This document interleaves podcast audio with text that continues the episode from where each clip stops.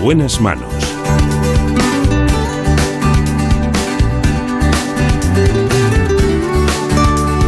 El programa de salud de Onda Cero. Dirige y presenta el doctor Bartolomé Beltrán. Aquí estamos, muy buenos días. Me acompañan en la realización Nacho Arias y en la producción Marta López Llorente.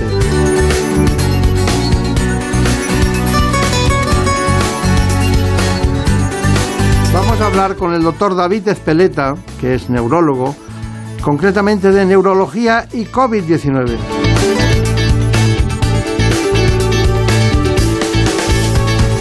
El doctor Espeleta es secretario de la Junta Directiva de la Sociedad Española de Neurología.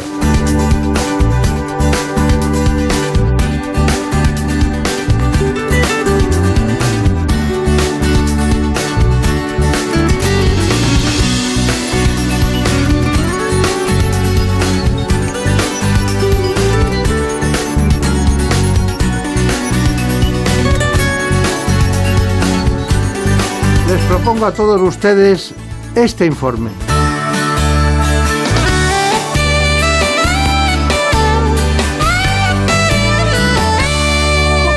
La COVID-19 puede provocar una serie de complicaciones en la salud de los pacientes, no solo a nivel respiratorio, también a nivel neurológico. De hecho, más de un 57% de los hospitalizados desarrollaron algún síntoma de este tipo. Además, estas complicaciones fueron la causa principal de muerte en el 4% de los fallecidos por coronavirus. En los casos leves, los síntomas neurológicos son inespecíficos, como cefaleas, mareo, confusión, alteraciones del gusto y del olfato, dolor muscular y debilidad. Además, se están describiendo múltiples perfiles clínicos con afectación al sistema nervioso central y periférico, cuya frecuencia y alcance están aún por determinar. Y es que es así porque al ser una enfermedad nueva, los datos de los que se disponen son limitados. Pero los efectos de la pandemia no solo han dejado secuelas neurológicas en los pacientes con coronavirus, también ha afectado indirectamente a las personas con problemas neurológicos. Un 55% de los neurólogos españoles considera que la salud de sus pacientes con deterioro cognitivo ha empeorado mucho tras el confinamiento, que ha acelerado la aparición de procesos neurodegenerativos como el Alzheimer, y también en las personas sanas han aumentado las afectaciones neurológicas, prácticas como el aislamiento social, el aumento del estrés o la disminución de la actividad física son cada vez más habituales y perjudiciales para nuestro cerebro. Está con nosotros un gran especialista en neurología. Eh, se trata precisamente del doctor David Espeleta, secretario de la Junta Directiva de la Sociedad Española de Neurología. Ha estado en varios hospitales trabajando eh, y siempre está en la innovación permanente para conseguir no solo curar a sus pacientes, sino que también le gusta mucho la divulgación en el, en el sentido estricto de, de, lo que es el conocimiento científico cuando se traslada a la opinión pública. Pero también para los compañeros, porque piensen ustedes que un, un gran neurólogo puede enseñar muchas cosas a personas que están en la atención primaria o a neurólogos que están en distintos cursos. Esa también es una labor que ha practicado. Miren, tengo aquí un manual COVID-19 y dice para el neurólogo general. Manual de COVID-19 está escrito por David Espreta, múltiples colaboradores y personas que han hecho diferentes capítulos y también un, un médico, concretamente, supongo que García Zorín será de Murcia, ¿no? Seguro. Sí, sí. de Murcia. Tenemos una predilección por eso. Este es un tema muy serio Sí. y, y- y yo estoy especialmente esta mañana contento, pero este es un tema muy serio. Usted tie- tiene su vida muy unida a Navarra en todos los sentidos, aparte de licenciarse allí, ha trabajado en distintos centros, pero hay un tema que me llamó mucho la atención y es cuando empezaban las personas a decir, bueno, es que el COVID afecta al sistema neurológico y además eh, puede dar encefalitis y tal. Entonces, aquello me, me- produjo una, digo, aquí hay algo que tenemos que desbrozar. Y usted dijo una frase que voy a leer textualmente. Dijo, parece que el coronavirus no infecta a las células del cerebro, dice, porque se trata de una enfermedad, la enfermedad es la que afecta al sistema nervioso. ¿Me lo puede explicar? Sí, bueno, primero gracias por, por invitarme y gracias por la presentación. Eh, yo creo que es importante diferenciar entre si el SARS-CoV-2, que es el virus, afecta al cerebro o la COVID-19, que es la enfermedad que produce el SARS-CoV-2, afecta al cerebro, porque la diferencia es clave. Es decir, estamos ante un virus que se mete dentro del sistema nervioso e infecta las células del sistema nervioso y las destruye, o por lo contrario, estamos ante una enfermedad que produce una, enfermedad básicamente pulmonar con mucha inflamación sistémica y con consecuencias en otros órganos, como pueden ser el digestivo, el cardiovascular, corazón, también en el cerebro. El cerebro sufre las consecuencias de esa inflamación, ¿no? sobre todo en los enfermos graves. Pero que el virus infecte en el cerebro es una cuestión prácticamente anecdótica. Ya, ya, ya, ya. O sea, hay que diferenciar el agente causal de las consecuencias que provocan el organismo. Claro, es muy importante porque ahora, por ejemplo, pues tenemos pacientes que tienen síntomas persistentes, etcétera, que supongo que hablaremos después de ello, y ellos temen que tengan todavía el virus en alguna parte de su cuerpo, y esto no es así, ¿no? Entonces hay que contar un poco las cosas en este sentido, ¿no? Eh, ustedes hablan de determinado tiempo después de, haber padecido eh, la enfermedad por el COVID-19. Ustedes hablan de un tiempo determinado en el que desaparecen eh, algunos de los síntomas, por ejemplo la anosmia, ¿no? Claro, el olfato o la... cada, cada, síntoma tiene una, un, momento de aparición. Los síntomas iniciales, mialgias o la fiebre y tal, pues pueden disminuir en los primeros días, pero hay otros pacientes que desarrollan cefalea o pérdida de olfato, es bastante frecuente, igual hasta la mitad de ellos, que algunos de ellos persisten más de dos, tres, cuatro semanas, ¿no? Entonces, bueno, lo habitual es que sea una enfermedad leve y que los síntomas desaparezcan prontamente con el tiempo. Pero sí es cierto que algunos pacientes tienen cefaleas o trastornos del gusto y el olfato persistentes, son los que nos hacen preguntas, nos necesitan certezas y los que nos consultan tanto a neurólogos como, como otorrinolaringólogos. ¿no? es importante aclararles las cosas. Eh, ¿Cuáles son de los síntomas que se han descrito los principales que afectan al sistema neurológico? Porque tiene que haber uno de, no digo del, pensamiento en sí mismo, pero hay trastornos, tiene que haber trastornos cognitivos y trastornos. Claro. Y luego hay trastornos, digamos, eh, forma, forma, como los musculares, la anosmia, el dolor de cabeza, ¿no? Claro, el sistema nervioso, digamos que lo integra todo, ¿no? Y cuando hay síntomas generales, pues se intentan achacar todo al sistema nervioso. Si te encuentras mal, es el sistema nervioso. Si te duele la cabeza, es el sistema nervioso. Si no eh, hueles o no, o no degustas la comida, es el sistema nervioso. Y si te duelen los músculos, son los músculos que forman parte de la miología, que forman parte de la neurología. Entonces, es una forma muy amplia de, de hablar, ¿no? Entonces, hay un poco que desbrozar toda esta alta frecuencia y diferenciar los síntomas entre síntomas que aparecen de forma precoz y más frecuentemente en, en gente joven y en casos más leves, de las complicaciones neurológicas de los pacientes un poco más mayores, con enfermedad más grave, con hospitalización, hidrosis en UCI y tal, son cosas muy distintas. ¿no? Claro, claro, claro. Pero, eh, para ser claros, dice, bueno, alguien tiene cualquier patología y de repente se cura y dice, ya estoy bien. ¿Aquí son reversibles los síntomas o no? La mayoría de los pacientes eh, sí. Dándonos cuenta que en España ya somos más de 3 millones de eh, afectados por COVID de manera oficial o de, manera demostrada. Y no tenemos 3 millones de personas en España con síntomas persistentes, pues si no estaría todo colapsado. la gran mayoría de los pacientes se, se recuperan completamente pero queda un grupo de pacientes pues, que pueden tener síntomas después de haber pasado cuatro, seis semanas, dos, tres meses en relación o no con el COVID, eso después hay que mirarlo en la consulta, y o que ellos temen eh, sufrirlo por el COVID, que también que matizar. ¿Por qué? Que uno puede, cuando hablamos de síntomas persistentes en el COVID, no estamos hablando de aquellos pacientes que tienen una, una, una infección persistente o que su PCR no positiviza al mes, o que se reinfectan, esos son pocos pacientes. Tampoco estamos hablando de aquellos pacientes que han estado en una UBI semanas o, meses y han hecho complicaciones del enfermo crítico con debilidad muscular, etcétera. Esas son eh, consecuencias obvias, ¿no? Entonces, cuando hablamos de síntomas post-COVID, estamos pensando sobre todo en aquellos pacientes que han pasado una infección muchas veces leve y sin embargo siguen teniendo, después de haber pasado eh, semanas, algún síntoma que, claro, se relaciona por causa-efecto con la COVID, pero habría que ver si es por la COVID.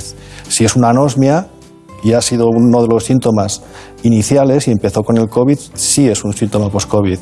Si es una cefalea que comenzó con la infección y se ha mantenido en el tiempo, sí es atribuible al COVID, pero hay otros síntomas más vagos, pues, fatiga, etcétera, que es más, más complejo, ¿no? Y ahí tenemos un síndrome post-COVID todavía en la niebla, podríamos decir, que estamos pendientes de definir. Se han hecho algunos criterios diagnósticos, pero es que no se conoce ni por qué se produce ni hasta qué punto afecta. De manera que, por ejemplo, ahora en el segundo Congreso Nacional COVID, la Sociedad Española de Neurología participa en una mesa que se llama Síndrome Post-COVID precisamente para, con ayuda de otros especialistas, intentar definir lo que es, porque tenemos que saber primero qué es algo para poder afrontarlo, para poder saber qué epidemiología tiene, hasta qué punto es un problema y cómo podemos ayudar. Bueno, y los datos y los datos diagnósticos que a mí me llaman mucho la atención. ustedes miden, ahora antes no hablábamos de la ferritina, del dímero D, de la, linfopenia, de esas cosas que ahora ustedes las tienen que observar en el, en, el, en el, trayecto de la patología. Pero lo cierto y seguro es que más del 57% de esos pacientes hospitalizados por COVID-19 tienen síntomas neurológicos de algún tipo o suponen una causa principal de muerte. Marina Turiak. A ver, ¿qué preguntas tenemos? Pues, doctor Espeleta, la pérdida de olfato se ha convertido, por lo menos entre los ciudadanos, en el síntoma más alarmante y significativo de pensar que podemos estar contagiados de COVID. Pero lo podemos perder por cualquier otro motivo. ¿Qué nos podría ayudar a discernir? El pérdida de olfato en relación con el COVID eh, cuando hubo el boom en, marzo de, de, 2020 coincidió con el pico de la pandemia.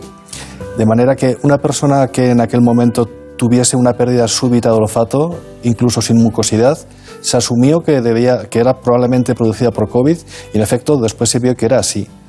el COVID produce una pérdida de olfato eh, con mucha frecuencia súbita, de golpe, alguien va al baño, vuelve a la cocina y ya no huele lo que está friendo, por ejemplo. Eh, con mucha frecuencia no asocia mucosidad y con alguna frecuencia no asocia ningún otro síntoma más. Una persona que sufra ahora en este marco pandémico una pérdida súbita de olfato y normalmente tres cuartos de ellos también tienen pérdida de gusto, eso es COVID hasta que se muestre lo contrario. Sí es cierto que uno puede tener pérdida de olfato, hay un porcentaje de población, creo que alrededor del 5%, que tienen hiposmias con, en mayor o menor grado congénitas. Otras personas por motivos obvios. Un golpe en la cabeza, por ejemplo, o por fumar demasiado también se puede perder el olfato.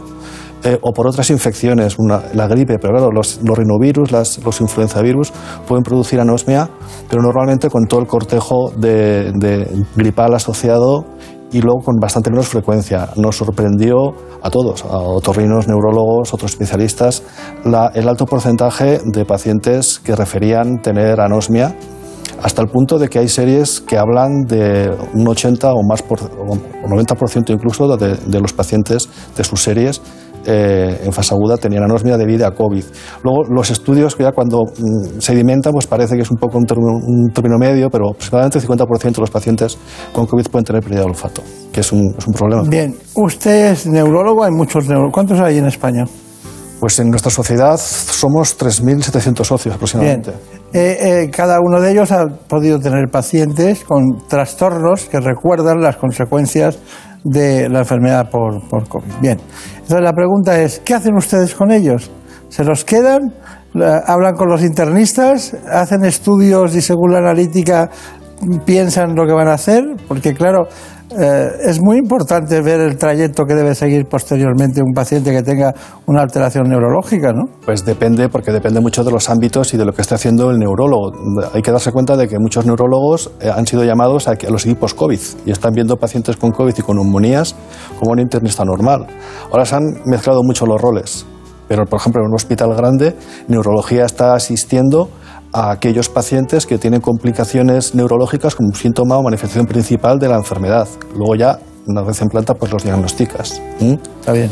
Y neurología está siendo eh, consultor pues, de las complicaciones neurológicas de los pacientes ingresados en servicios de interna y, por supuesto, en servicios de intensivos, donde la probabilidad de una complicación neurológica en forma de una neuromiopatía del enfermo crítico cuando ya llevas mucho tiempo eh, ingresado o de cuadros de confusión, agitación, delirio frecuentísimos es alta, entonces los neurólogos son, son, son requeridos. Y Deterioros cognitivos, ¿no? Eso ya, sí, bueno, se ve después. Cuando ya los pacientes salen y ya empieza y se desaparece la. Ya, ya, ya, pasan todas las fases de la enfermedad, la fase infecciosa, la inflamatoria, la trombogénica, y ya empieza, queda la secuela, pues nos llega qué es lo que ha pasado, ¿no?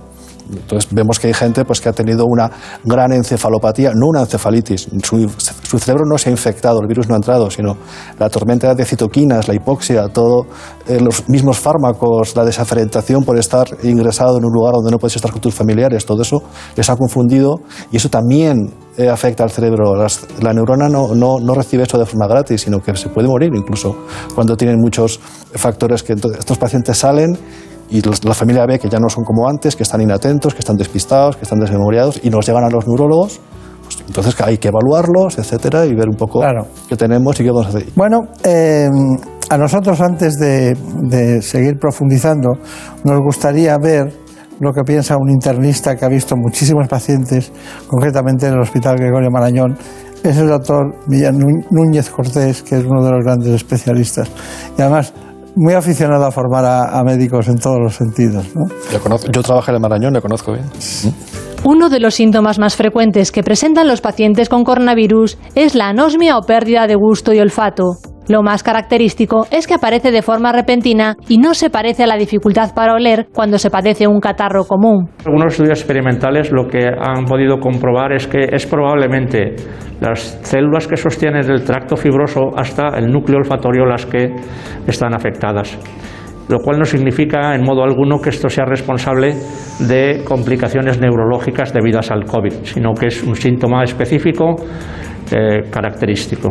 La anosmia es un síntoma que puede aparecer aislado o combinado con otros. Normalmente debuta en las primeras etapas de la enfermedad y afecta a todo tipo de pacientes, desde leves hasta graves, y en otros es el primer signo que hace saltar las alarmas de que se padece coronavirus. Diversos estudios señalan que por motivos que aún se desconocen, la pérdida de gusto y de olfato parece comportarse como un factor protector de gravedad, de buen pronóstico, es decir, los pacientes con anosmia tendrían menos formas graves, menos ingresos hospitalarios y también en UCI y aunque existen casos de COVID persistente en los que el síntoma perdura meses, en la mayoría de los casos es reversible entre los 7 y los 14 días. Bueno, está muy bien esa, esa información, ¿verdad? Estoy de acuerdo. Sí, es que nosotros lo evaluamos y no, no sale nada. Pero bueno, eh, le voy a plantear una serie de casos de la neurología. Dice, casi el 30% de los pacientes con epilepsia reportaron un aumento de la frecuencia de sus crisis. Bien, es verdad. Es verdad. Sí. Incluso otras enfermedades también. O sea, el, confinamiento a los pacientes neurológicos crónicos ha sido, ha sido tremendo, las semanas de confinamiento, pero también las dificultades para el acceso al especialista y la única posibilidad, a lo mejor, de consulta telefónica. Esto ha hecho que muchas enfermedades, epilepsia, cefaleas, Parkinson, demencia, etcétera, hayan empeorado en estos últimos 12 meses. Eh, eh, tengo un dato que el 66% de los, de los, pacientes de Parkinson habían empeorado sus síntomas durante el confinamiento. Claro, porque no pueden hacer ejercicio, no pueden salir, no pueden tener sus rutinas es muy importante ese tipo de, el ejercicio físico para un paciente con Parkinson, pero también para un demente. ¿eh? Claro. ha sido tremendo. También son datos de su sociedad, de la que es secretario general de neurología. Dice que un 70% de los pacientes con cefalea indicó un empeoramiento de su dolor de cabeza. Claro, hemos tenido más dificultad para eh, Mm, para pincharles toxina botulínica, por ejemplo, para ajustarles los medicamentos. Hay pacientes con cefaleas crónicas que hay que ver con cierta frecuencia y no los hemos podido atender con cierta frecuencia. Y el teléfono no es lo mismo que el, que Y los que tenían o tienen esclerosis múltiple también, ¿no? También, también todos. De alguna manera u otra, hay un, en, mi caso, el enfermo neurológico no COVID ha sufrido eh, la COVID de manera indirecta, sin ninguna duda. ¿Mm? ¿Alguna pregunta?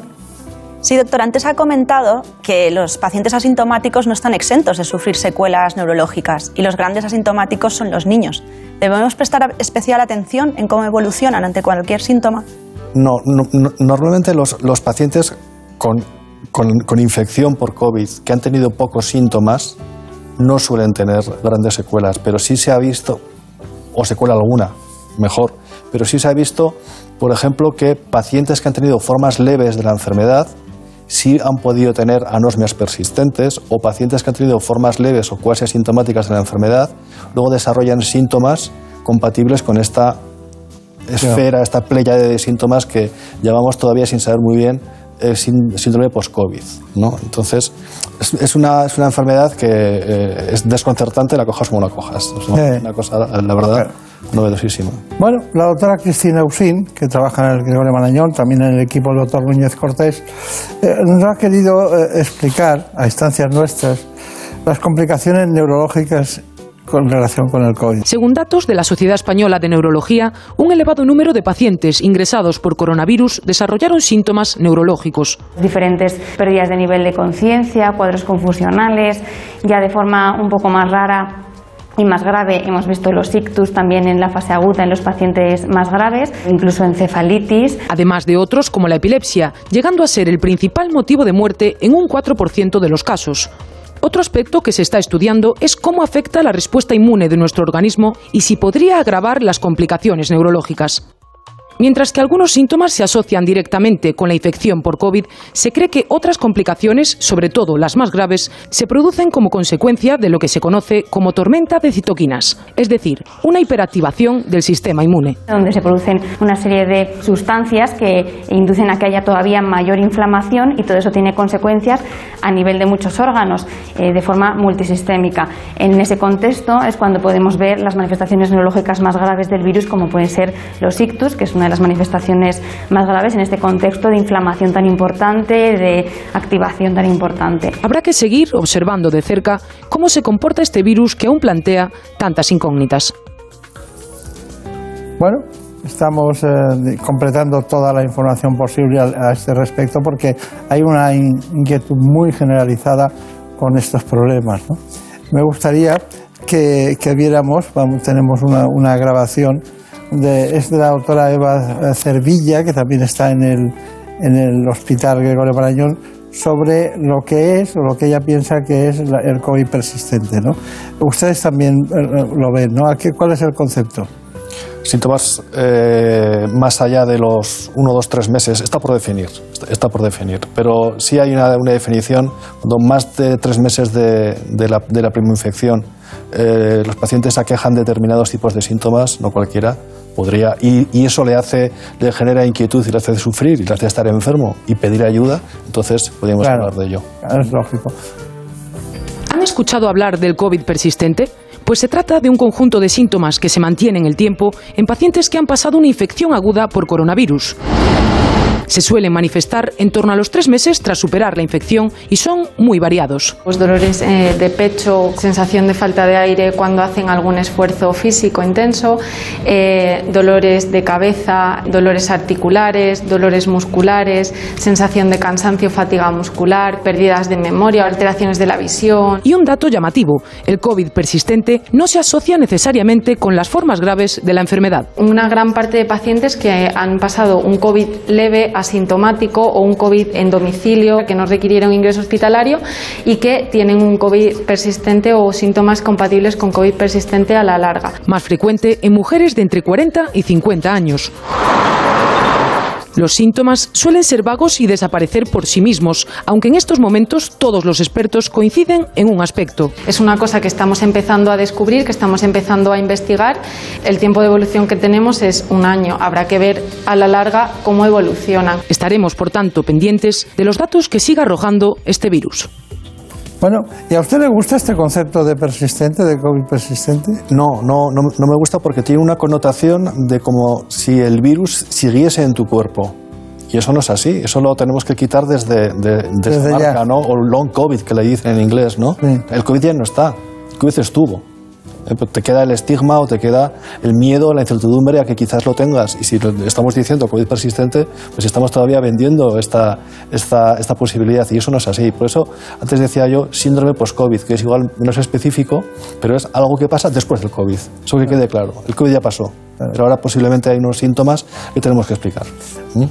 No somos tontos, pero lo parecemos de vez en cuando, porque cada paciente es un caso diferente y preguntan su caso.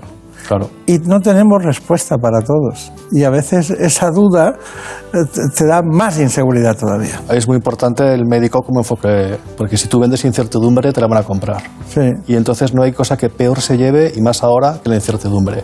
Pero también es verdad que sabemos ya muchas cosas, ¿no? Porque atreverse a, a darle a los, a los neurólogos un volumen como este para que conozcan la profundidad de muchos casos, a mí me llama mucho la atención sobre todo eh, los tratamientos, ¿no? Los- Es que el, tratamiento es muy complicado porque no hay nadie que esté tabulado con las mismas cifras. Es una cosa, me refiero del diagnóstico clínico y del diagnóstico de laboratorios, ¿no? Sí, aquí en, la, en relación con el COVID todos hemos aprendido desde, desde el comienzo. Cuando hicimos ese manual entre un montón de compañeros de mi sociedad, de la Sociedad Española de Neurología, que lo publicamos además a finales de abril, o sea, lo hicimos en tiempo récord, dándonos un palizón. Eh, lo hicimos porque se necesitaba, era una, una urgencia que tuviéramos algún lugar donde poder informarnos y ver un poco, entonces lo construimos a medida que se iban publicando cosas o, o comunicando cosas, información incluso en Twitter, llamadas de teléfono, o sea, era todo así, ¿no?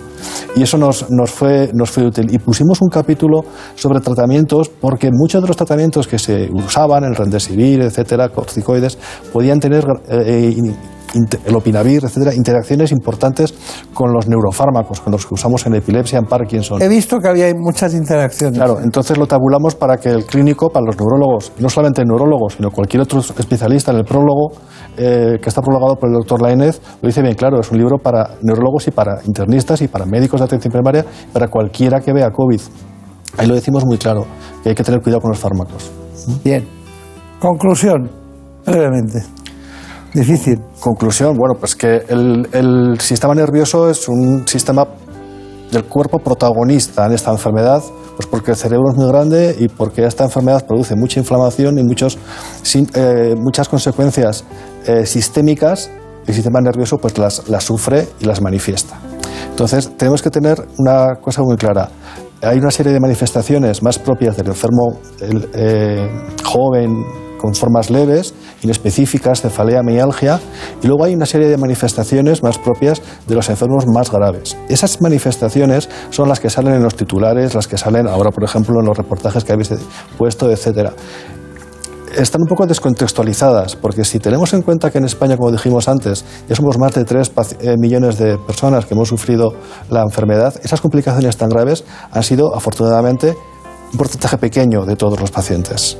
De manera que no nos tenemos que eh, dejar eh, asustar por estos em- programas, como estamos haciendo ahora, sobre la importancia de las manifestaciones neurológicas. Las hay, pero eh, las hay para un grupo de pacientes. Este virus, espero que como todo en la vida pase y deje de llover, porque nunca llueve eternamente, y este virus esperemos todos que en breve sea una, una pesadilla, o quizás una micro pesadilla estacional como las gripes, pero no, no- no otra cosa. Yo quería dar ese mensaje. Bueno, yo si me tuviera que ir de viaje al, al gran mundo del COVID-19, o sea, me tuviera que ir así en la lejanía como si fuera otro, otro mundo, ¿no? Yo me llevaría el paracetamol, me llevaría los corticoides y algún antibiológico. Y claro, bueno, sí, y una, y una mascarilla por si para no infectar, ya, para no infectar a los demás Sí, y, a- y este, este tipo Sí, de aquí, cosas, ¿no? aquí, aquí trabajamos en el, en el Departamento de Servicios Médicos y cuando, en cuanto entro en, el despacho de la secretaria o ella en el mío, se pone la mascarilla inmediatamente, ¿no? Porque de vez en cuando hay que beber agua, ¿no? Y una cosa muy importante para llevarse de viajes es buena información, como la que habéis dado hoy en el, en el programa. Gracias a, a especialistas como ustedes. Bueno, muchos recuerdos al presidente de la sociedad, al doctor Lainez, muchas gracias por venir, mucha suerte y espero que este libro se haya quedado obsoleto la semana que viene. Quedó obsoleto a la semana de publicarlo. Bueno, muchas gracias. Vosotros. En buenas manos. El programa de salud de Onda Cero. Dirige y presenta el doctor Bartolomé Beltrán. Es lógico. Murprotec, empresa líder en la eliminación definitiva de las humedades, patrocina la salud en nuestros hogares. ¿Conoces la relación entre cuidar de tu hogar y cuidar de ti? En Murprotec sabemos que cuando eliminamos las humedades de forma definitiva de tu hogar estamos cuidando de ti y de tu familia. Una vivienda libre de humedades es sana y segura. Llámanos al 930 1130 o accede en murprotec.es. Cuidando de tu hogar, cuidamos de ti. En buenas manos. El programa de salud de Onda Cero.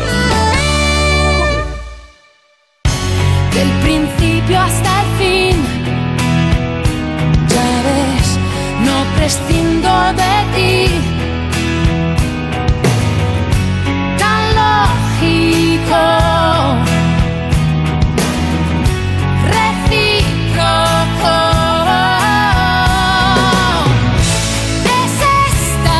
Si hay una patología y una enfermedad que rechazamos más de la piel es la psoriasis. Hoy nos acompañan dermatólogos concretamente de la unidad de psoriasis y enfermedades inflamatorias crónicas del grupo Pedro Jaén. Se tratan de la doctora Natalia Jiménez y el doctor Álvaro González. Demuestra lo que puedes hacer. Flores, color. Nos adentramos en el conocimiento de esta patología que tiene un gran impacto emocional en los que la padecen. Así que conozcamos este informe. En buenas manos. El programa de salud de Onda Cero. En buenas manos. El programa de salud de Onda Cero. Dirige y presenta el doctor Bartolomé Beltrán. La psoriasis es una enfermedad inflamatoria, autoinmune y crónica de la piel y ocasionalmente de las articulaciones que produce irritación y lesiones escamosas. Aunque puede aparecer en cualquier parte del cuerpo, habitualmente lo hace en zonas donde la piel está muy cerca del hueso, como los codos, rodillas o cuero cabelludo. No hablamos de una patología contagiosa y afecta alrededor del 2% de la población, debutando normalmente entre los 15 y los 35 años, aunque también afecta a niños y a personas mayores. Y aunque no es hereditaria, existe una predisposición genética para padecerla y un tercio de los afectados tiene familiares directos con psoriasis. Pero además de esta predisposición, son necesarios otros desencadenantes. De hecho, la intensidad de brotes se ve condicionada por otros factores ambientales o asociados como el estrés o la obesidad. Esta patología no tiene cura, pero sí que existen distintas opciones terapéuticas que pueden reducir sus efectos. Respecto al manejo en el día a día, llevar un estilo de vida saludable es fundamental para estos pacientes. En cuanto a los cuidados cosméticos, los expertos recomiendan utilizar cremas hidratantes y geles de baño suaves para ayudar a que los tratamientos sean más útiles y a minimizar los brotes de esta enfermedad. Nos acompañan los doctores Álvaro Gómez, eh, González Cantero, dermatólogo en la unidad de psoriasis del grupo Pedro Jaén, y la doctora Natalia Jiménez, dermatóloga también del mismo grupo. Ellos llevan la unidad de psoriasis y enfermedades inflamatorias cutáneas del grupo y además ofrecen un abordaje más integral y completo de la psoriasis en España con grandes sinergias con el ámbito de la investigación y, como no, con una amplia disponibilidad de, los, eficaces fármacos biológicos que veremos cómo se usan concretamente en el ámbito dermatológico. ¿Qué tal están? Muy bien, gracias. Bueno, Buenas. aquí hay varias cosas que me llaman la atención. El doctor Álvaro González, estu- eh, no sé por qué hizo, se cambió a Castilla-La Mancha después de haber estudiado en Granada. Bueno, íbamos para, para el norte. Poco a poco hemos ido conociendo un poco la península y también por muy buenos compañeros que hemos tenido ahí. Y la verdad es que ha sido una formación excelente. Siempre ha sido difícil la dermatología en Granada, ¿no? Sí, sí, la verdad es que ha habido una larga tradición muy buena y, y la verdad es que sí. ¿Cómo se llama? ¿Felipe Dulanto se llamaba? Un- Sí, Felipe Dulanto y que ha dejado un gran, un gran legado detrás. Sí. Sí, sí, está bien. Bueno, eh, concretamente también usted se ha dedicado mucho a la investigación. Se fue a Dallas, ¿no? Concretamente estuvo en Dallas trabajando. Eh, según datos que tenemos nosotros, es el primer español que ha, ha hecho una, ha formado un programa internacional de, formación de especialistas en este ámbito. Y bueno, es una, una carrera muy interesante. De otra parte, la doctora Natalia Jiménez es de Pamplona, eso ya es palabras mayores en medicina, ¿eh? de Pamplona, y es máster en dermatología estética, le gusta mucho ese ámbito. Y bueno, y los dos eh, conjuntamente llevan, uno, diríamos, la parte, podrían contestar a todas las preguntas, pero usted se ha dedicado más a la investigación y usted más a la, a la atención diaria de los pacientes. Bueno, empiezo, empiezo por usted por una, por una cuestión.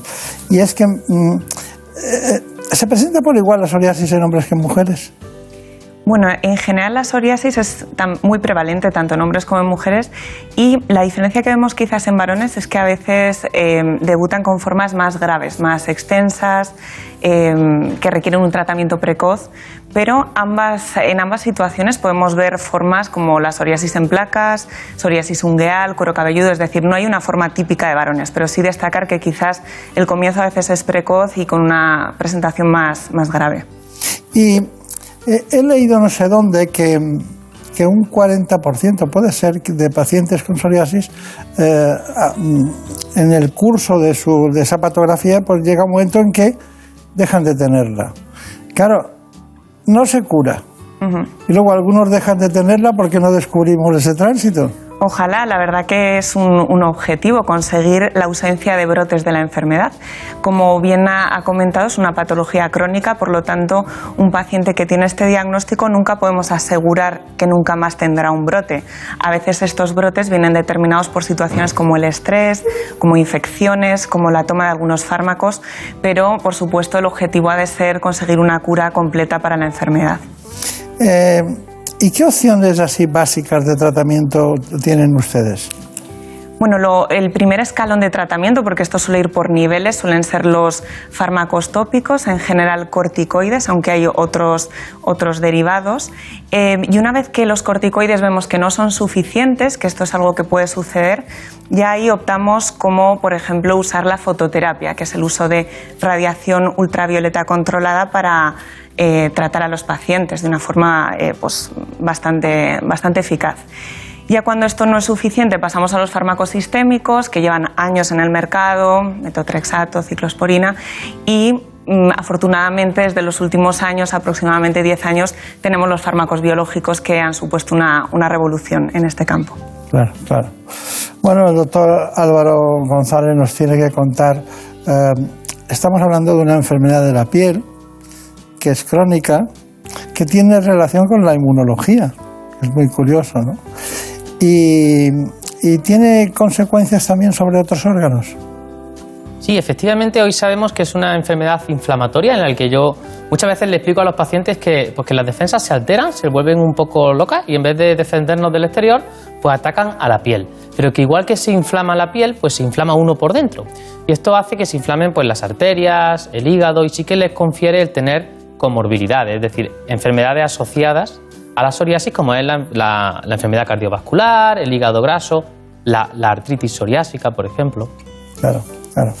Pero ¿están ustedes realizando algún tipo de investigación a nivel internacional, me refiero incluso, para eh, relacionar el riesgo cardiovascular de esos pacientes de psoriasis o, por ejemplo, el hígado graso, que es una cosa que la gente no se la imagina. No, es difícil de imaginar. ¿Cómo son esos estudios? ¿En qué consiste básicamente? Ya iremos profundizando. Sí, eh, básicamente eh, se sabe ya a día de hoy que los pacientes con psoriasis tienen más riesgo de enfermedad cardiovascular. Y, pero claro, la enfermedad cardiovascular se manifiesta, como yo digo, tarde y mal, con un infarto.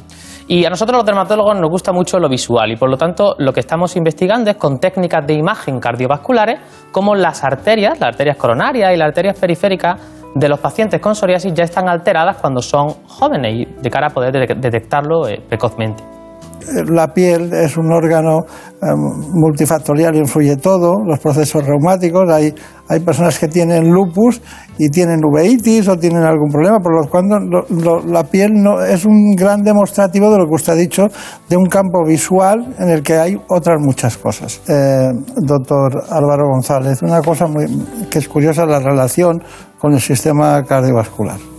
Pero podría ser al revés podría ser. ¿Mejoran también el riesgo cardiovascular los pacientes tratados de psoriasis?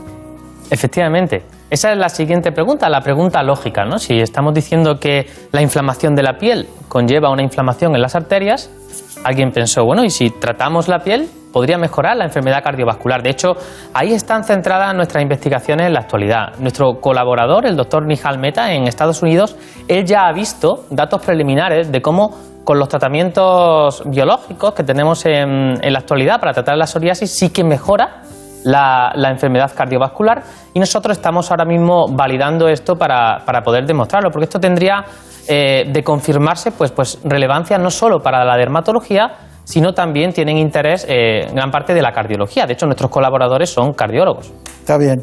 Bueno, dicho esto, que es muy importante, la doctora Natalia Jiménez nos tiene que contar. Bueno, pues yo he tomado nota, o tenía por aquí, hay, hay psoriasis en placas, en gotas, invertidas, pustulosas, incluso una que se llama eritrodérmica, ¿no? Eh, ¿cu- ¿Cuál es la más frecuente? La más habitual es la psoriasis en, en placas o, o vulgar, la típica que aparece en codos y rodillas. En cambio, la eritrodérmica pues es la más grave, pero que por suerte no solemos ver prácticamente. Ya, ya, ya. Bueno, y, y- y lo de los biológicos, porque claro, hemos usado muchas cosas en, en psoriasis, ¿no? Hasta gente que se iba a Cuba, ¿no? Pero a ver qué pasaba. Pero volvían y eh, la cosa continuaba. Entonces, eh, ¿qué utilidad y en qué momento utilizan los biológicos? Eh, los fármacos biológicos eh, han supuesto un gran cambio en el manejo de, de estos pacientes porque con ellos mm, vemos que conseguimos aclarar totalmente la enfermedad, cosa que, que antes muchas veces no era posible. Entonces, ¿en qué momento elegirlos? Pues depende sobre todo, o el criterio fundamental suele ser la extensión. Casos extensos de formas que no han respondido a otros tratamientos sistémicos clásicos suelen ser indicación de fármaco biológico. Pero también hay que tener en cuenta la localización, porque por ejemplo una psoriasis en palmas y plantas es cierto que no es muy extensa, pero puede invalidar mucho a quien la padece en su día a día. Por lo tanto, eh, hay que individualizar. Seguro, eso seguro.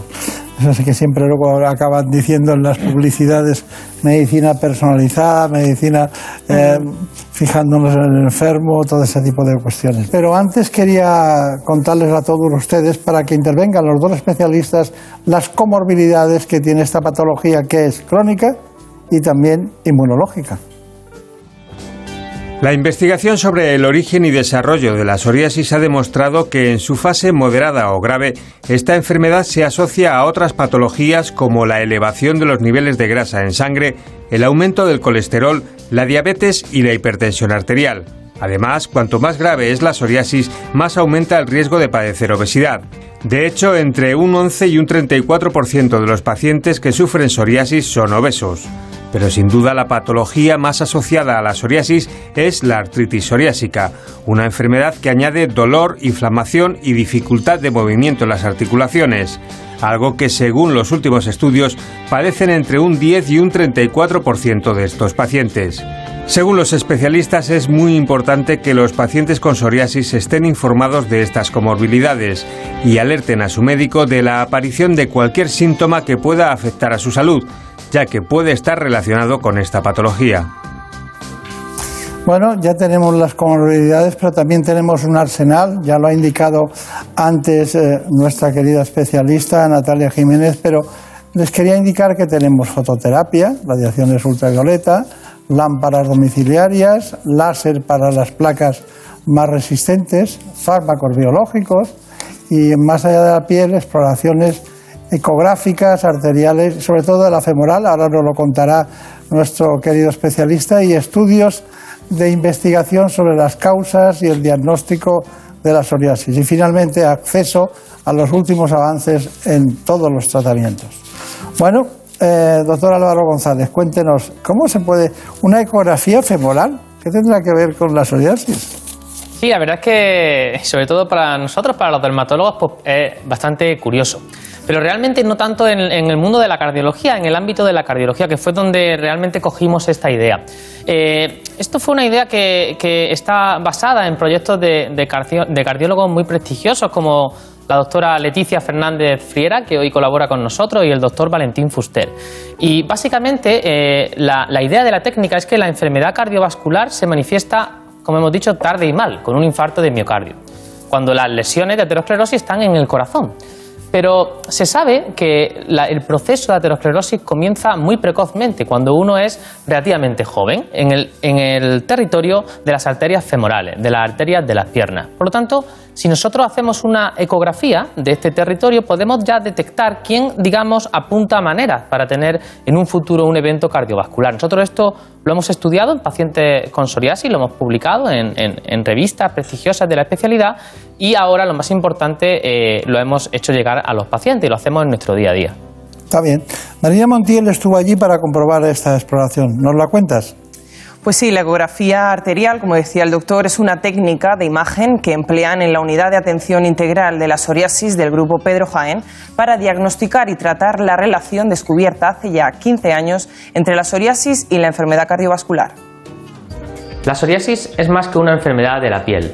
Hoy sabemos que los pacientes con psoriasis tienen una inflamación que podemos ver en su piel, pero que además se inflaman por dentro y esto puede conllevar el riesgo de otras patologías, como son la inflamación de las arterias y sería la enfermedad cardiovascular, la inflamación del hígado y tendríamos el hígado graso, así como eh, otras patologías que se han asociado pues como la diabetes, las alteraciones del colesterol, la hipertensión, etc. La ecografía arterial es realmente útil para detectar precozmente la enfermedad cardiovascular en estos pacientes. La ecografía es una técnica de imagen no invasiva y es eh, bastante sencilla de realizar. Supone pues el uso de un ecógrafo como la ecografía que se le hace a las embarazadas y se hace en las arterias de las piernas y en las arterias del cuello. Si detectamos una placa de ateroma o podemos incluso detectar alteraciones en la pared que recubren las arterias, pues ya sabemos que ese paciente tiene un poco más de riesgo de enfermedad cardiovascular y por lo tanto ponemos soluciones pronto. El tratamiento que nosotros realizamos es bastante global. Por un lado, utilizamos tratamientos para el riesgo cardiovascular, eh, tratamientos propios para la psoriasis que tenemos desde eh, fármacos biológicos, tratamientos sistémicos, fototerapia, pero nosotros insistimos mucho en los cambios del estilo de vida, en qué tipo de dieta deben de llevar los pacientes y actividad física eh, y por lo tanto damos una atención más global. Hoy en día la psoriasis sobre todo se controla, se controla bastante bien y tenemos opciones como para que el paciente lleve su día a día sin lesiones en la piel y sobre todo sin eh, preocupaciones y que la enfermedad le suponga una preocupación. Sería interesante que todos nuestros compañeros del ámbito de la salud, como médicos de atención primaria, cardiólogos, endocrinos, sean conscientes de esta asociación entre la psoriasis y otras enfermedades como las que hemos comentado para poder dar una mejor atención a estos pacientes. Tengo aquí, tengo aquí un informe que luego lo damos, pero antes eh, hay un tema que es la disfunción eréctil. Y parece que no creo que tenga mucho que ver con el proceso vascular, pero sí tiene que ver con eh, lo que es la emoción, eh, la seducción, el, entregarse, aquella frustración que tienen muchos seres humanos como consecuencia de tener una piel que no es agradable en muchas ocasiones, salvo que el amor sea inmenso, ¿no? Pero que puede, puede ocurrir, ¿no? ¿Es correcta la relación entre disfunción eréctil y psoriasis? Sí, sí, sí que la, hay y, está estudiada, sí, incluso hay bastantes estudios. Y, cuando nos planteamos el por qué, efectivamente, por un lado, todos los factores que influyen en la disfunción eréctil eh, están un poco más aumentados en los pacientes con psoriasis, pero también se han visto que por la, psoriasis per se lo, produce, seguramente por toda esta alteración de la, la esfera psicológica. Claro, Pues vamos a ver esas, eh, esa relación entre disfunción eréctil y psoriasis. Las relaciones sexuales son fundamentales para la salud de la convivencia en pareja. Mucho. Y a cualquier edad, además. Sí, pues fíjate, para que el día sea mejor. O sea, lo tengo, no sé si tú lo tienes claro, pero para que el día vaya mejor, fíjate. Vamos, me parece básico. No creo que sea lo más importante, pero es muy importante. Sin embargo, y aunque no suele hablarse de ello, algunas enfermedades están directamente relacionadas con un empobrecimiento en la esfera sexual. Es el caso de la psoriasis. Un 50% de las personas que la padecen sufren una reducción en la satisfacción sexual que puede verse además agravada si la enfermedad se desarrolla en las zonas genitales. El ardor, el picor y la mayor sensibilidad sensibilidad, además de la fricción o la frotación, pueden hacer que los síntomas empeoren severamente. Además, en el caso de la artritis psoriásica, el dolor crónico y la fatiga también contribuyen a agravar la situación. El pubis y los labios mayores en las mujeres y el pene y el escroto en el caso de los hombres son las zonas en las que frecuentemente se manifiestan rojeces y picor, aunque sin escamas debido a la humedad de la zona. Es importante saber que algunos tratamientos para estos síntomas están asociados con trastornos de la disfunción eréctil. Sin embargo, las lesiones cutáneas no son lo único que afecta al terreno sexual. El factor psicológico es otro de los obstáculos a los que se tienen que enfrentar estos pacientes, ya que la psoriasis está asociada con una disminución de la autoestima que desemboca, por tanto, en una pérdida del apetito sexual. Hay cosas que, que la gente se corta, evidentemente. Normalizar temas como este, como ven, todavía tabúes en la sociedad y compartirlos con profesionales en la materia contribuye a seguir buscando soluciones para mejorar la vida de estos pacientes. Bueno, hemos tratado y estamos tratando un tema que afecta a más de un millón de españoles, 125 millones en el mundo. Eh, es un tema sobradamente importante que tiene muchas connotaciones. Eh, no sé yo si se ha estudiado mucho la, la, genética, pero bueno, doctor Álvaro González, ¿se ha estudiado la genética de este, de este proceso? Sí, lo que, lo que entendemos a día de hoy es que es bastante compleja. No hay un solo gen, sino hay muchos genes y por lo tanto eh, es difícil, pero bueno, estamos en ello. Bueno, doctora, estamos llegando al final y se nos ha olvidado una cosa, sobre todo a mí, claro, que las mujeres las recuerdan casi cada semana, no sé cada cuántos días, pero son las uñas. Hay una, una psoriasis ungueal, ¿no? Sí. Sí, y a veces es la única manifestación y es la típica zona rebelde de tratar. Entonces, bueno, hay que ir innovando, buscando opciones eh, que vayan bien y desde luego que tenemos bastante experiencia con el uso de, láser en combinación en ocasiones con infiltraciones de la, de la matriz ungueal, que es la, raíz, por así decirlo, de la uña, con buena respuesta. Es decir, hay que ir probando nuevos tratamientos para pues, eh, lesiones que a veces acomplejan mucho a la persona que, que las tiene. Claro, claro. Bueno, vamos con las conclusiones. Eh, me gustaría mucho que el doctor Álvaro González hiciera las suyas y usted las suyas después. A ver, cuénteme. Conclusión de todo lo que hemos hablado. Psoriasis en general y líneas de investigación o algo en particular. Sí, en definitiva eh, es una patología muy frecuente en la que hemos avanzado mucho en los últimos años. Yo diría que es una patología compleja y que eh, requiere lo que llamamos un abordaje integral, es decir, saber lo que le preocupa al paciente y poder pues, atenderle eh, en toda la, la esfera que le, que le, puedan afectar. Claro, claro. Bueno, doctora Natalia Jiménez, eh, su turno. Conclusión. En mi caso, Pero no se olvide, no se olvide del psoriasis y embarazo. Eh, como conclusión, destacar que en el terreno clínico tenemos muchos fármacos, hay una gran revolución en el campo de los biológicos, por lo tanto, yo animaría a los pacientes a consultar su caso, eh, porque en ocasiones se han desestimado y se han quedado en el tópico, pero a día de hoy tenemos muchas opciones. En cuanto a psoriasis y embarazo, ¿qué puede ocurrir en una mujer embarazada que tiene psoriasis? Pues em, la enfermedad habitualmente suele estar controlada o suele mejorar. Son raros los casos que, empeoran. En cualquier situación, eh, para todas aquellas mujeres en edad fértil, recomendamos consultar su caso con los dermatólogos, eh, sobre todo para solucionar dudas que tengan en cuanto a planificación familiar, dudas sobre si pueden o no quedarse embarazadas, eh, deben comentarlo porque por suerte también a día de hoy tenemos muchas opciones también para, la situación de la gestación. Claro. Y, el binomio, perdónenme unos segundos solo a, ese tema de la psoriasis y la artritis psoriásica. ¿Cambian ustedes todos los tratamientos ahí? Un día fui a un congreso de, no, sé si fue de reumatología o dermatología, pero había una cantidad de paneles en relación con ese, ese binomio brutal, como si todo el mundo quisiera incidir ahí, ¿no? Sí, desde luego que es una asociación frecuente y nos interesa tenerlo bien diagnosticado porque en general cuando eso ocurre hay tratamientos que sabemos que funcionan mejor para ambos problemas y por lo tanto hay que saber elegir el, adecuado. Muy bien, pues ha sido un placer estar con ustedes. Eh, ya lo siento por el doctor Jaén porque hoy las consultas suyas se las ha tenido que pasar él, pero bueno, eh, siempre es bueno trabajar conjuntamente con un gran equipo. Gracias, que tengan mucha suerte y ya ve que Pamplona y Granada pueden trabajar juntos, eso está clarísimo. Gracias, mucha suerte. Adiós. Muchas gracias. En buenas manos.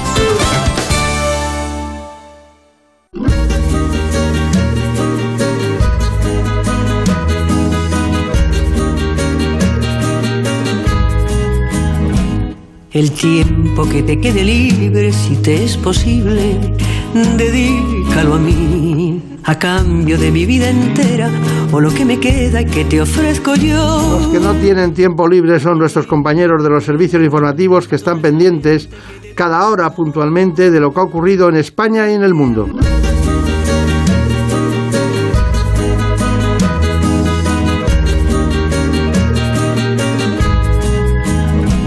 El tiempo que te quede libre si te es posible.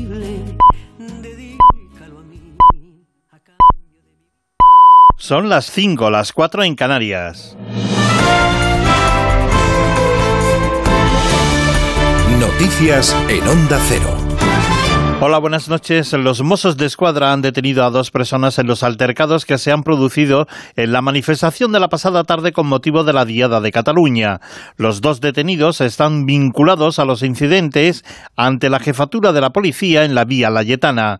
Uno ha sido detenido por presuntos desórdenes públicos y el otro por presunto atentado a agentes de la autoridad.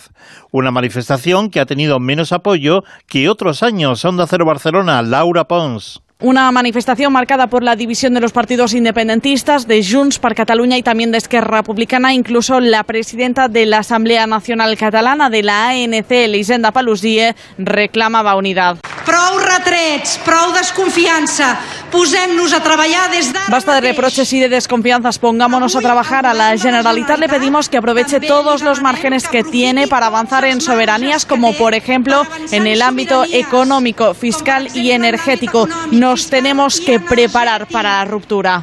Ens hem de preparar per la ruptura. Han sido unas 100.000 personas, según la Guardia Urbana, las que se han manifestado, una cifra que dista mucho de la participación de años anteriores. Y también hemos tenido concentración en el centro de la capital, donde varios centenares de personas se han concentrado para denunciar la pasividad de las instituciones ante la ola de agresiones que sufren los, colectivos, los colectivos LGTBI, que pide el cumplimiento de las leyes trans y también han pedido la aprobación de una ley estatal. La ministra de Derechos Sociales, Ione Belarra, ha asegurado que los ataques a este colectivo son cada vez más frecuentes que los delitos de odio en nuestro país contra el colectivo LGTBI no paran de aumentar. En el primer semestre del año 2021 han aumentado un 43%. Yo creo que, que, no hay que permitir que haya algunos que utilicen ese caso para negar la violencia contra este colectivo, que es real. A veces por ser del colectivo LGTBI no te alquilan un piso, eh, te despiden de un trabajo, tienes miedo de ir de la mano con tu pareja por la calle. Eso no se puede permitir en una democracia. Cerca de 150.000 personas se han inscrito para realizar este domingo las pruebas de ingreso para cubrir las 3.381 plazas de personal laboral indefinido en correos en toda España. Van a abarcar funciones de reparto de envíos, tareas logísticas y atención al cliente. Desde el sindicato CESIF, José Rico ha declarado en Onda Cero que todavía faltan más plazas por cubrir. Nosotros queremos sentarnos, eh, en este caso, con, con, la dirección de correos para que en los próximos años exigirles o negociar, en este caso, más que exigir, negociar en torno a 7.000 plazas que pensamos serían buenas para que, bueno, la, la mayor parte de los centros a nivel nacional tengan menos carencia de personal y todas las plazas encubiertas. Las numerosas novedades literarias que han llegado este mes de septiembre tienen este primer fin de semana su mejor escaparate en la 80 Feria del Libro de Madrid, que ha tenido aforo completo en este sábado. Entre las visitantes, la presidenta de la comunidad madrileña, Isabel Díaz Ayuso, que ha declarado el libro que buscaba para comprárselo. Es una gran oportunidad para volver a reencontrarnos con los libros. Yo de paso voy a comprar el de los vencejos de Aramburu porque había, me lo había descargado, me lo voy a comprar a través del iPad, pero prefiero tenerlo en papel. Y bueno, el caso es que celebro que esté tan concurrido y que tantas personas de todos los rincones vengan a estar con nosotros unos días. Y un apunte más, ya ha llegado al puerto de La Coruña el primer crucero desde marzo del año 2020, cuando se decretaba el estado de alarma por la pandemia del coronavirus. Onda Cero Coruña, Pilar Ozores. El Viking Sky es el primer gran transatlántico que llega a Galicia desde marzo de 2020, lo que ha supuesto unas pérdidas de más de 20 millones de euros solo para el puerto coruñés. Llega con todas las medidas de seguridad para evitar contagios. Lo explica el presidente de la Autoridad Portuaria de A Coruña, Martín Fernández Prado. Todos los que vienen en el barco, tanto los turistas como la tripulación, vienen vacunados. Todos vienen con PCR antes de subir y luego durante la travesía también se la vuelven a hacer, tienen controles de temperatura, tienen grupos burbuja dentro del barco, viene un tercio de, de la ocupación del barco. Es un barco de 900 plazas y, que viene con 300. Con este barco llega un principio de normalidad al puerto de A Coruña que tiene previstas otras 30 escalas de cruceros hasta finales de año. También llegarán transatlánticos a otros puertos gallegos. El siguiente será el de Vigo este lunes. Las noticias vuelven a la sintonía de Onda Cero cuando sean las 6, las 5 en Canarias y siempre actualizadas en ondacero.es. Síguenos por internet en ondacero.es.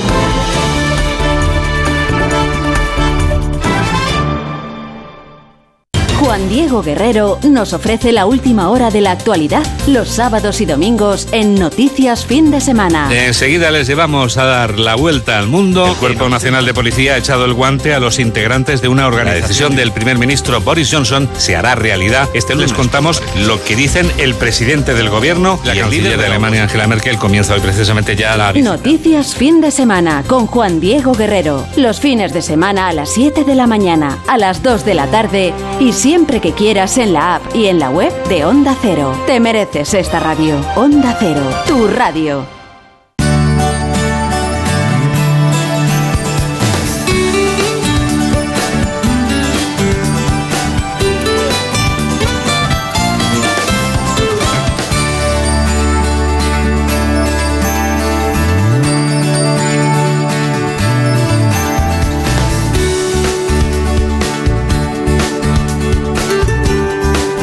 En buenas manos.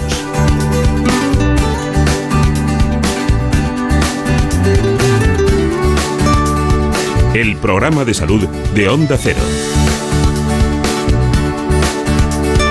Dirige y presenta el doctor Bartolomé Beltrán. Aquí seguimos y no podía faltar en esta segunda parte del programa algo tan interesante como las alteraciones sexuales y COVID-19. Hemos acudido a un psiquiatra, un experto en psicología clínica, trabaja en el Hospital de Madrid y es el doctor Luis Caballero.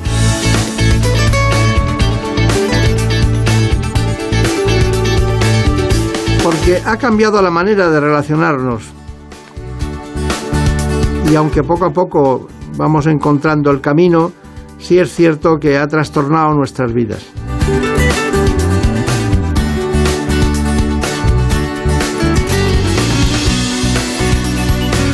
Así que de la mano del doctor Luis Caballero hablamos enseguida, pero antes les propongo este informe.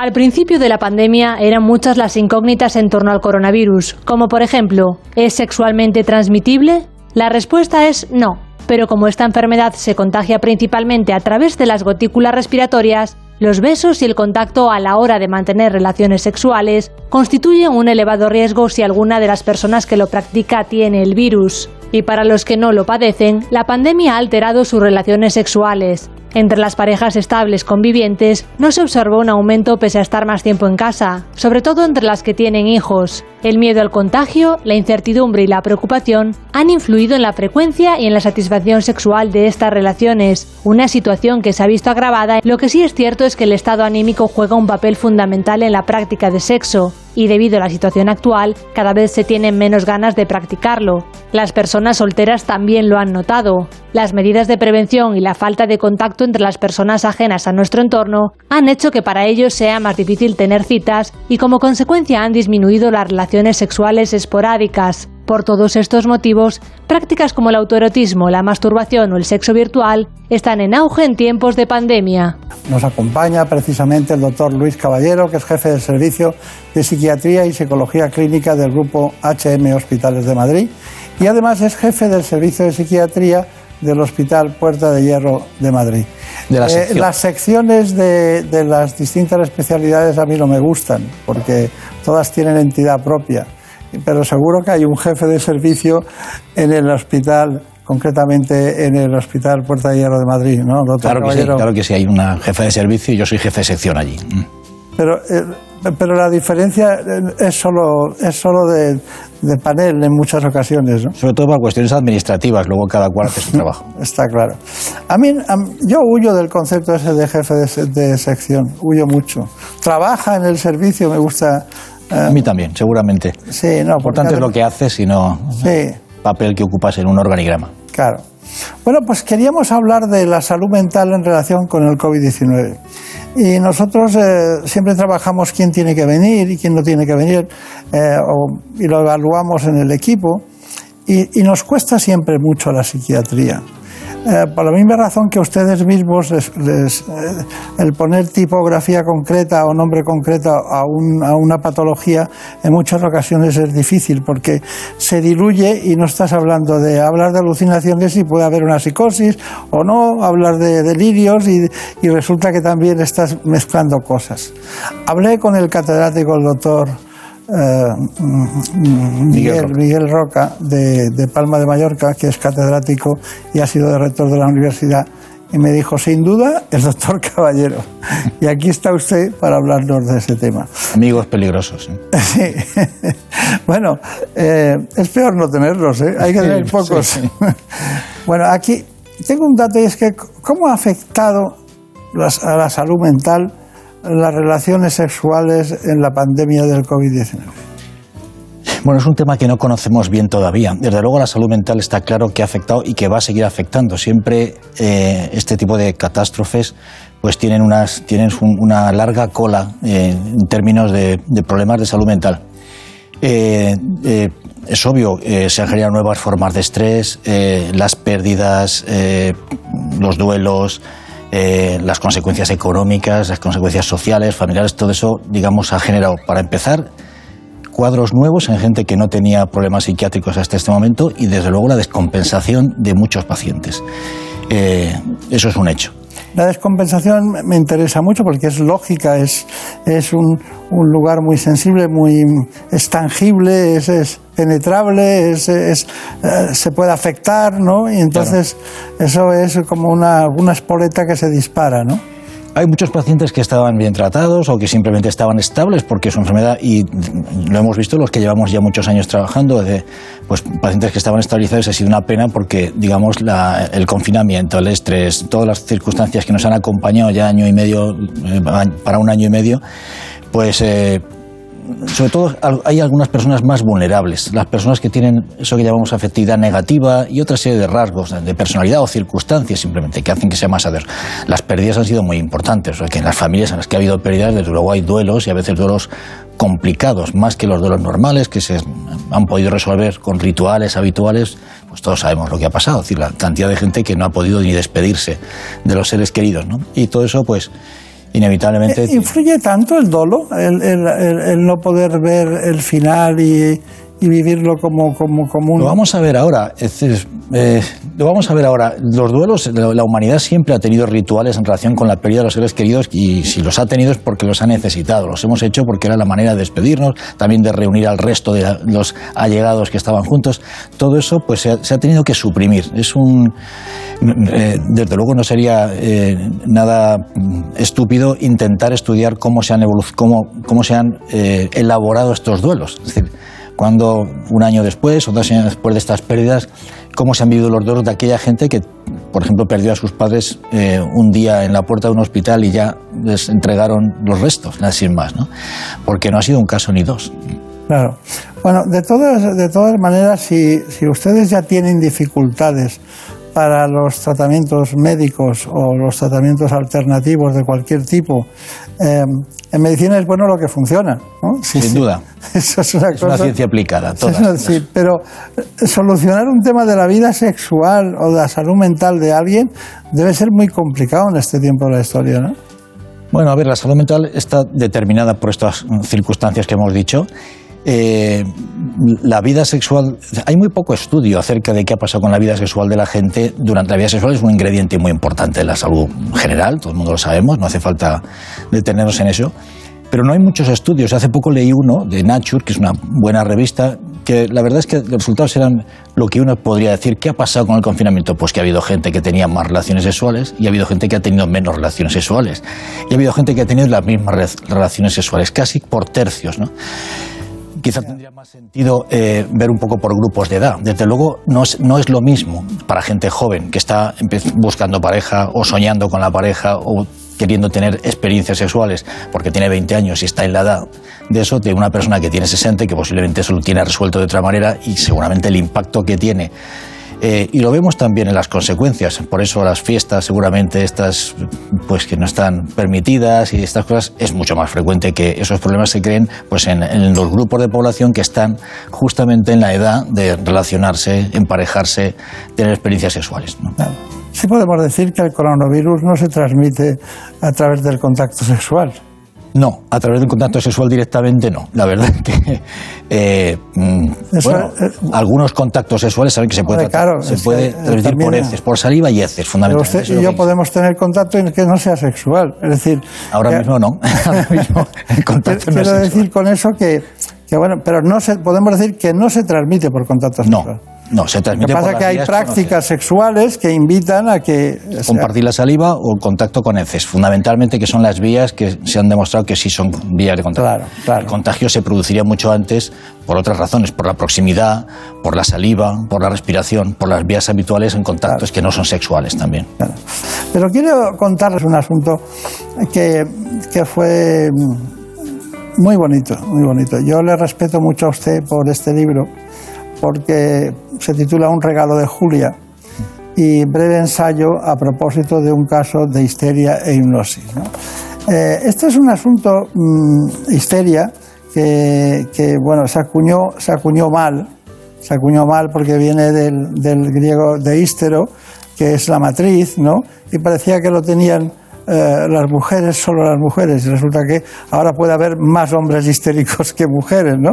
Entonces, bueno, entonces el libro me hace mucha gracia porque empieza en una historia que, que usted dijo, llamaré Julia a la paciente que me obsequió con una vieja carpeta de cartón azul.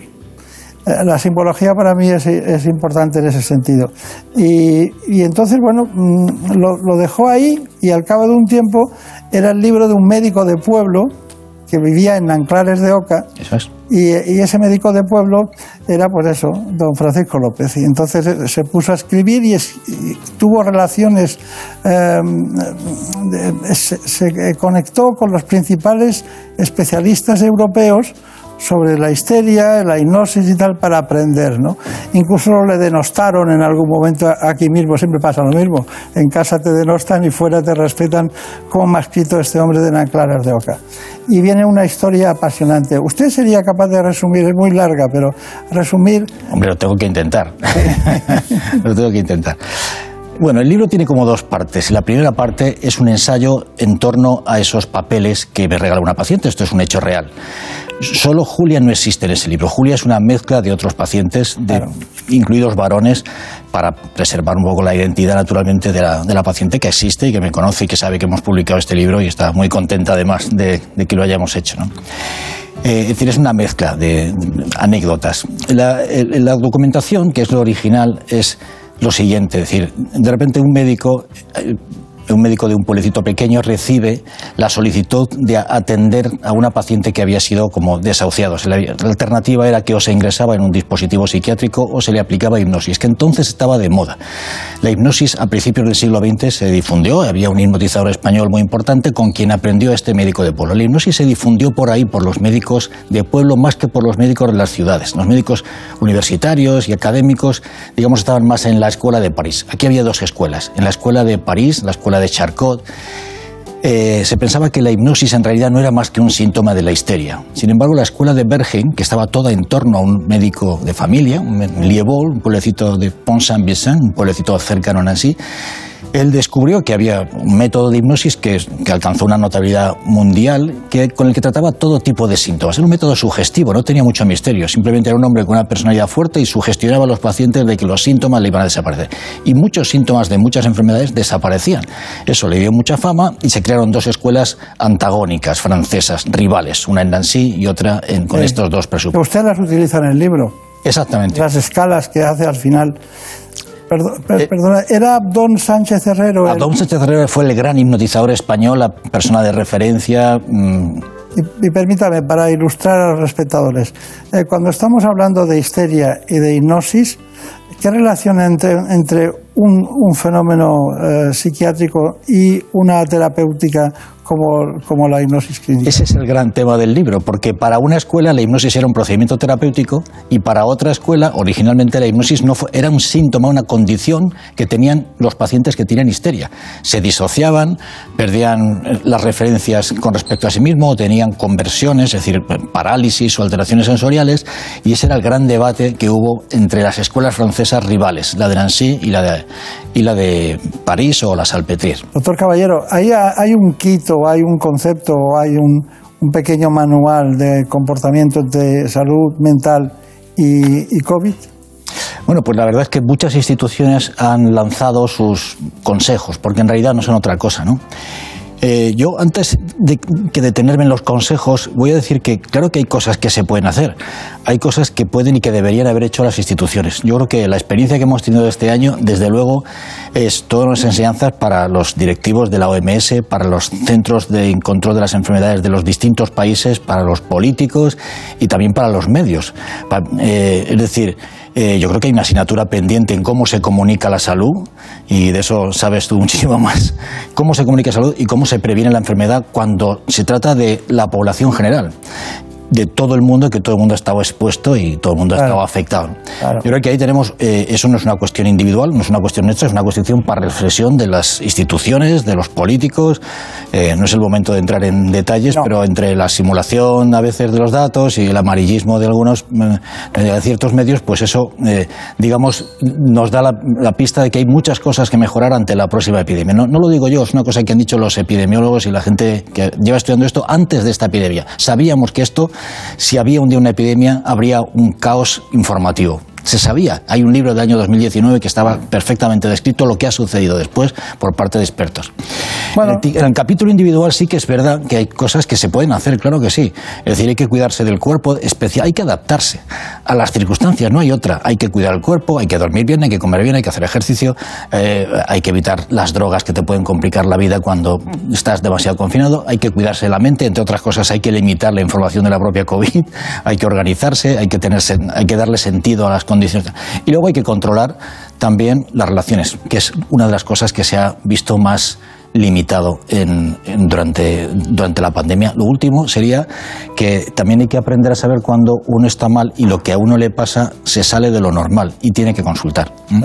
Ese es un punto crítico también. Hay mucho malestar asociado a COVID que es normal, que lo tenemos que gestionar cada cual con estas cuatro reglas. Está hablando de los síntomas guía en general, ¿no? de cualquier cosa, ¿no? Hay sangre en heces, hay que hacerse analítica porque va a haber un cáncer de colon. Hay una cefalea, un dolor de cabeza que dura más de seis meses, hay que hacer una resonancia. esas cosas son básicas en medicina. uno tiene que saber. Bueno, eh, más allá de las, de las dos escuelas francesas de Salpêtrière y Nancy, y, y más allá de lo, de lo que ocurría en la época grecorromana en que se consideraba la histeria un factor femenino de distorsión femenina, nosotros eh, le hemos preparado su propio libro para que lo vea y todo el mundo conozca una nueva, una nueva fuente de información en salud mental. El doctor Luis Caballero ha publicado el libro Un regalo de Julia, un documento en el que se indaga sobre la histeria y la hipnosis a través de unos manuscritos firmados por grandes profesionales de la psiquiatría. El término histeria se relacionó en sus orígenes con la inactividad o insatisfacción de la función sexual y reproductiva de la mujer. Después se catalogó como una neurosis del cerebro, pero siempre ha sido un tema controvertido de discusión. En la actualidad, el concepto de histeria ha caído en desuso por los psiquiatras y lo más parecido es el trastorno histriónico. Sin embargo, a través de este manual podemos conocer cómo lo concebían figuras notorias de la psiquiatría. Bueno, notorias y notables como tenemos aquí. Bueno, las relaciones de pareja. Eh, hemos acudido a Olga Córdoba, una experta en psiquiatría, trabaja en el Gregorio Barallón, para que nos informe de este asunto. La COVID-19 y el confinamiento han afectado a las relaciones de pareja, magnificando las dinámicas ya existentes entre sus miembros, y como consecuencia de ello, también las relaciones sexuales han cambiado. Las parejas que se llevaban previamente bien, que tenían una relación cálida, amorosa, tranquila, en los inicios del confinamiento tuvieron como un repunte en su sexualidad, como un despertar, pasaban más tiempo juntos, tenían tiempo para hablar de sexo, incluso para innovar pero esto ha ido decayendo. Donde la pandemia ha pasado más factura ha sido en las parejas menos unidas que han visto agravados sus problemas. El confinamiento y la pandemia ha actuado de catalizador de esa, de esa crisis de pareja. Es como que todo se ha acelerado y todo se ha manifestado mucho más claro. El no salir de casa, el no tener hobbies, el no quedar con amigos, todas esas circunstancias que ayudan a diluir un poco los problemas de pareja, lo que han hecho es colocar a la pareja el uno frente, frente al otro, desnudos con sus problemas eh, en, o sea, en la realidad, ¿no? Además, debido a la situación actual, han aumentado los casos de depresión, estrés, ansiedad o insomnio, que han generado un aumento del consumo de psicofármacos con trascendencia en la esfera sexual. Si tienen que estar medicados con antidepresivos, por ejemplo, con inhibidores de la recaptación selectiva de serotonina, que son los antidepresivos que más habitualmente pautamos, no tienen muchos efectos secundarios, pero sí justo en la esfera sexual eh, es un punto bastante sensible. En los hombres puede provocar eh, dificultades en la erección y en las mujeres con bastante frecuencia, aparte de disminución de la libido, esto en ambos sexos, en las mujeres anorgasmia o retraso en el orgasmo. Y aunque el estrés generado por la pandemia y su mantenimiento prolongado en el tiempo hayan alterado las relaciones de pareja, una buena comunicación entre ambos es clave para intentar mejorar esta situación. Bueno, son muchas las, eh, las circunstancias que, que han aflorado, como se ha dicho antes por el doctor Luis Caballero, respecto a la sexualidad, ¿no? Ha aflorado temas en relación con la propia autoestima, con los alivios personales, con la tecnología al servicio del sexo, pero incluso al servicio humano, personal y entrañable. No se trata solo de, de otras cuestiones que no son de este espacio. Pero vamos con lo que la autora Olga Córdoba considera como lo mejor o como ve ella la terapia sexual. El coronavirus no solo ha afectado a la salud de las personas, también ha modificado nuestros hábitos. Cada vez se utilizan más las plataformas digitales para evitar el contacto social y la telemedicina ha llegado para quedarse, un modelo que también emplean en las consultas de psiquiatría en terapias como la de pareja. El objetivo es, cuando llegan a terapia de pareja dos personas, suelen ser dos personas que en ese momento se sienten muy felices, muy perdidos, y que lo han intentado todo y no salen del bucle en el que están. Entonces, objetivo número uno, saber qué quieren, saber qué han intentado y qué no les ha funcionado y intentar resolver de la mejor manera posible para que esas dos personas retomen su vida con un objetivo, retomen con ilusión y que vuelvan a ser felices, juntos o separados. Y aunque el perfil de estos pacientes pueden ser parejas que necesitan ayuda debido al estrés generado por la pandemia, existen otras en las que el confinamiento ha destapado sus problemas sentimentales. En muchas ocasiones lo que estoy descubriendo es que son parejas rotas pero que estaba todo muy enmascarado, muy diluido, bueno, pues por nuestro día a día, el estar muy entretenidos, muy acompañados, mm, con mucho trabajo, muchos amigos, muchas salidas, eso tapa mucho una crisis de pareja.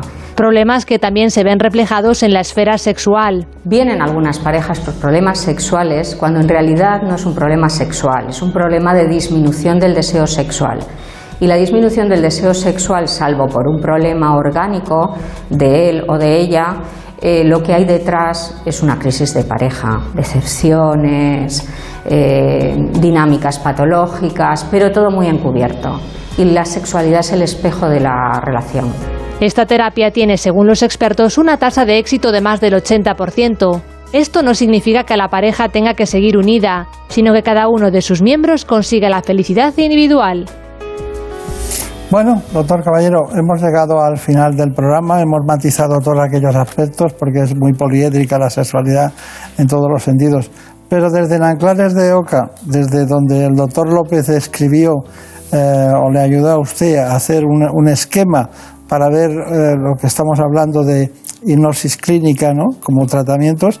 Usted repartió un test, o sea, se repartió un test por todo el mundo a distintos especialistas. Compañeros, sí. Compañeros, pero curiosamente dan todos igual que hace 120 años. Sí, las dos escuelas siguen vigentes y hay temas que están sin resolver todavía. En el libro explico un poco por qué.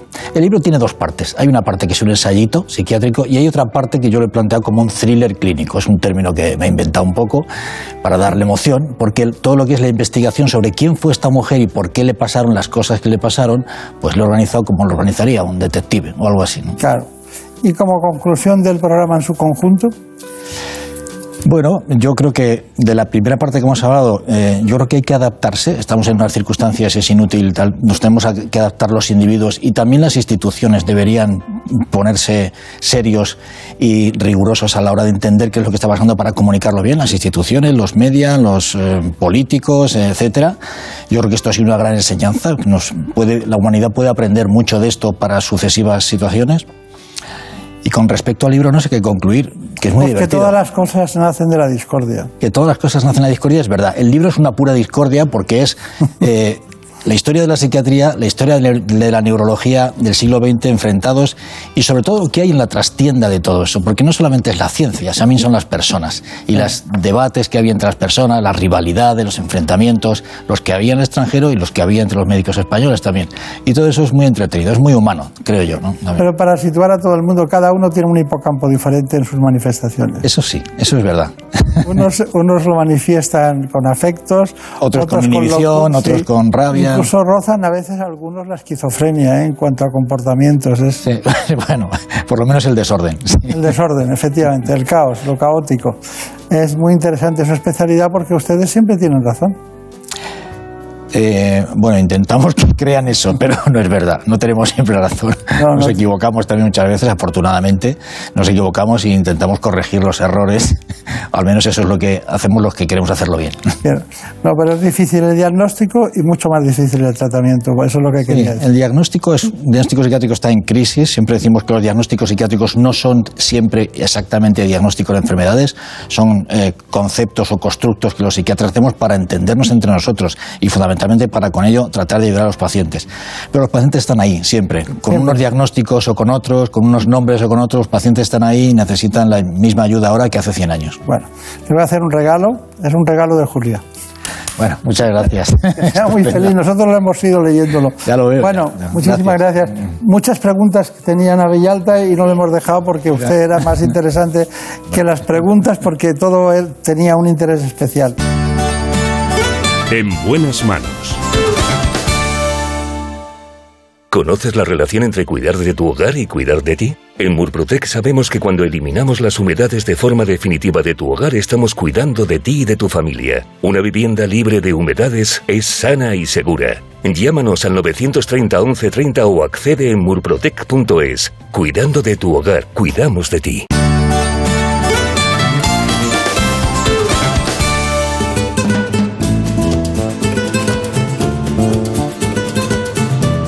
Ha llegado el momento de conocer lo que publican nuestros compañeros de La Razón en ese suplemento de A tu Salud. Saludos desde La Razón. Esta semana en nuestro reportaje en profundidad explicamos que el 8% del personal de las residencias geriátricas privadas sigue sin vacunarse en nuestro país, a pesar de que se ha demostrado que la vacunación de los profesionales es clave para evitar nuevos brotes.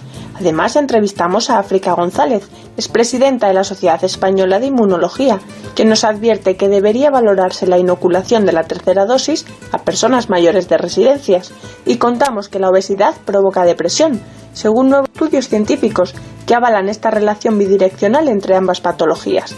Y en nuestra sección de alimentación hablamos de chocolate, con motivo del Día Internacional de este alimento, que a pesar de su mala fama, resulta que es bueno para la memoria y para contrarrestar el estrés.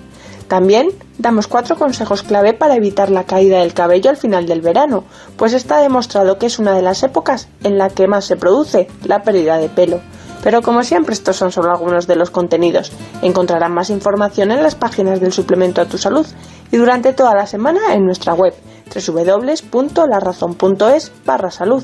Sin más, que pasen una feliz semana y cuídense. En buenas manos. El programa de salud de Onda Cero.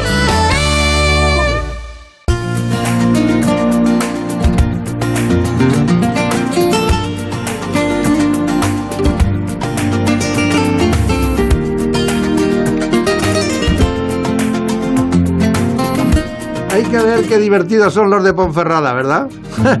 Tenemos el mejor realizador de la mañana, el único, Nacho Arias. Y Marta López Llorente en los mandos del contenido de este programa que hoy les ofrecemos con el doctor Lainez.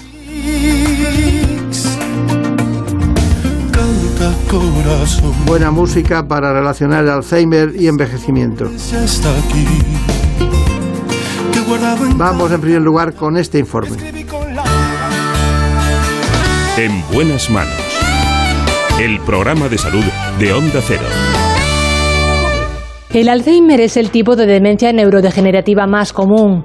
Se estima que unos 800.000 españoles lo padecen y en todo el mundo más de 40 millones de personas, aunque se prevé que en los próximos 20 años el número de afectados se duplique por el envejecimiento de la población. Y como actualmente las mujeres tienen mayor esperanza de vida que los hombres, la prevalencia de casos es tres veces superior en ellas. La edad es sin duda el principal factor de riesgo para desarrollar esta enfermedad, pero existen otros como la hipertensión arterial, la hipercolesterolemia, la obesidad, el sedentarismo, el tabaquismo o la diabetes. A excepción de la edad, todos estos factores son modificables. Por este motivo, fomentar estrategias de prevención podría ayudar a reducir el número de casos. Según algunos estudios, una reducción de al menos un 25% de estos factores podría ayudar a prevenir entre 1 y 3 millones de casos de Alzheimer en el mundo. En la actualidad, los fármacos disponibles mejoran los síntomas, pero no consiguen frenar la progresión de esta enfermedad. Por ello, los expertos recomiendan fomentar el entrenamiento, la rehabilitación cognitiva y practicar ejercicio físico para intentar mejorar la capacidad funcional de los pacientes que sufren esta patología. Hoy nos acompaña el doctor José Miguel Lainez, ustedes le conocen perfectamente, ha estado otras veces en este espacio, es presidente de la Sociedad Española de Neurología y además es jefe de neurología del Hospital Clínico Universitario de Valencia.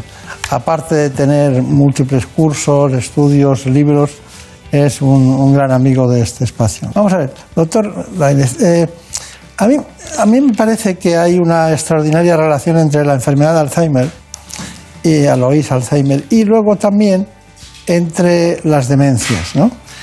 queremos diferenciar qué es la, la diferencia entre una demencia y el Alzheimer. ¿Cuál es esa? Bueno, eh, demencia es una situación funcional cuando una persona empieza a perder, capacidades intelectuales que le permiten hacer una vida normal. Empieza a no ser capaz de eh, vestirse, bueno, las fases iniciales menor, o de llevar una vida normal, planificar su vida, relacionarse normal. Entonces, el Alzheimer es una variedad de las demencias, es una forma de demencia. Es la más frecuente de todas, es más o menos un 70-80% de los casos eh, y es la que aparece más en personas mayores. Pero es una forma de demencia, digamos. Es decir, el concepto de demencia es global, implicaría pues formas en las cuales son vasculares, por ejemplo, por pérdida por infartos cerebrales, eh, otras formas frontotemporales, digamos, otras formas menos frecuentes o más raras. Claro, claro, claro. Bueno, ¿y, qué relación tiene eh, este conjunto de, situaciones que evolucionan y no son siempre igual? Eh, ¿Qué relación tienen con el envejecimiento? Bueno, están claramente relacionadas. El factor de riesgo mayor para tener una enfermedad de Alzheimer y en general una demencia es la edad. ¿Por qué?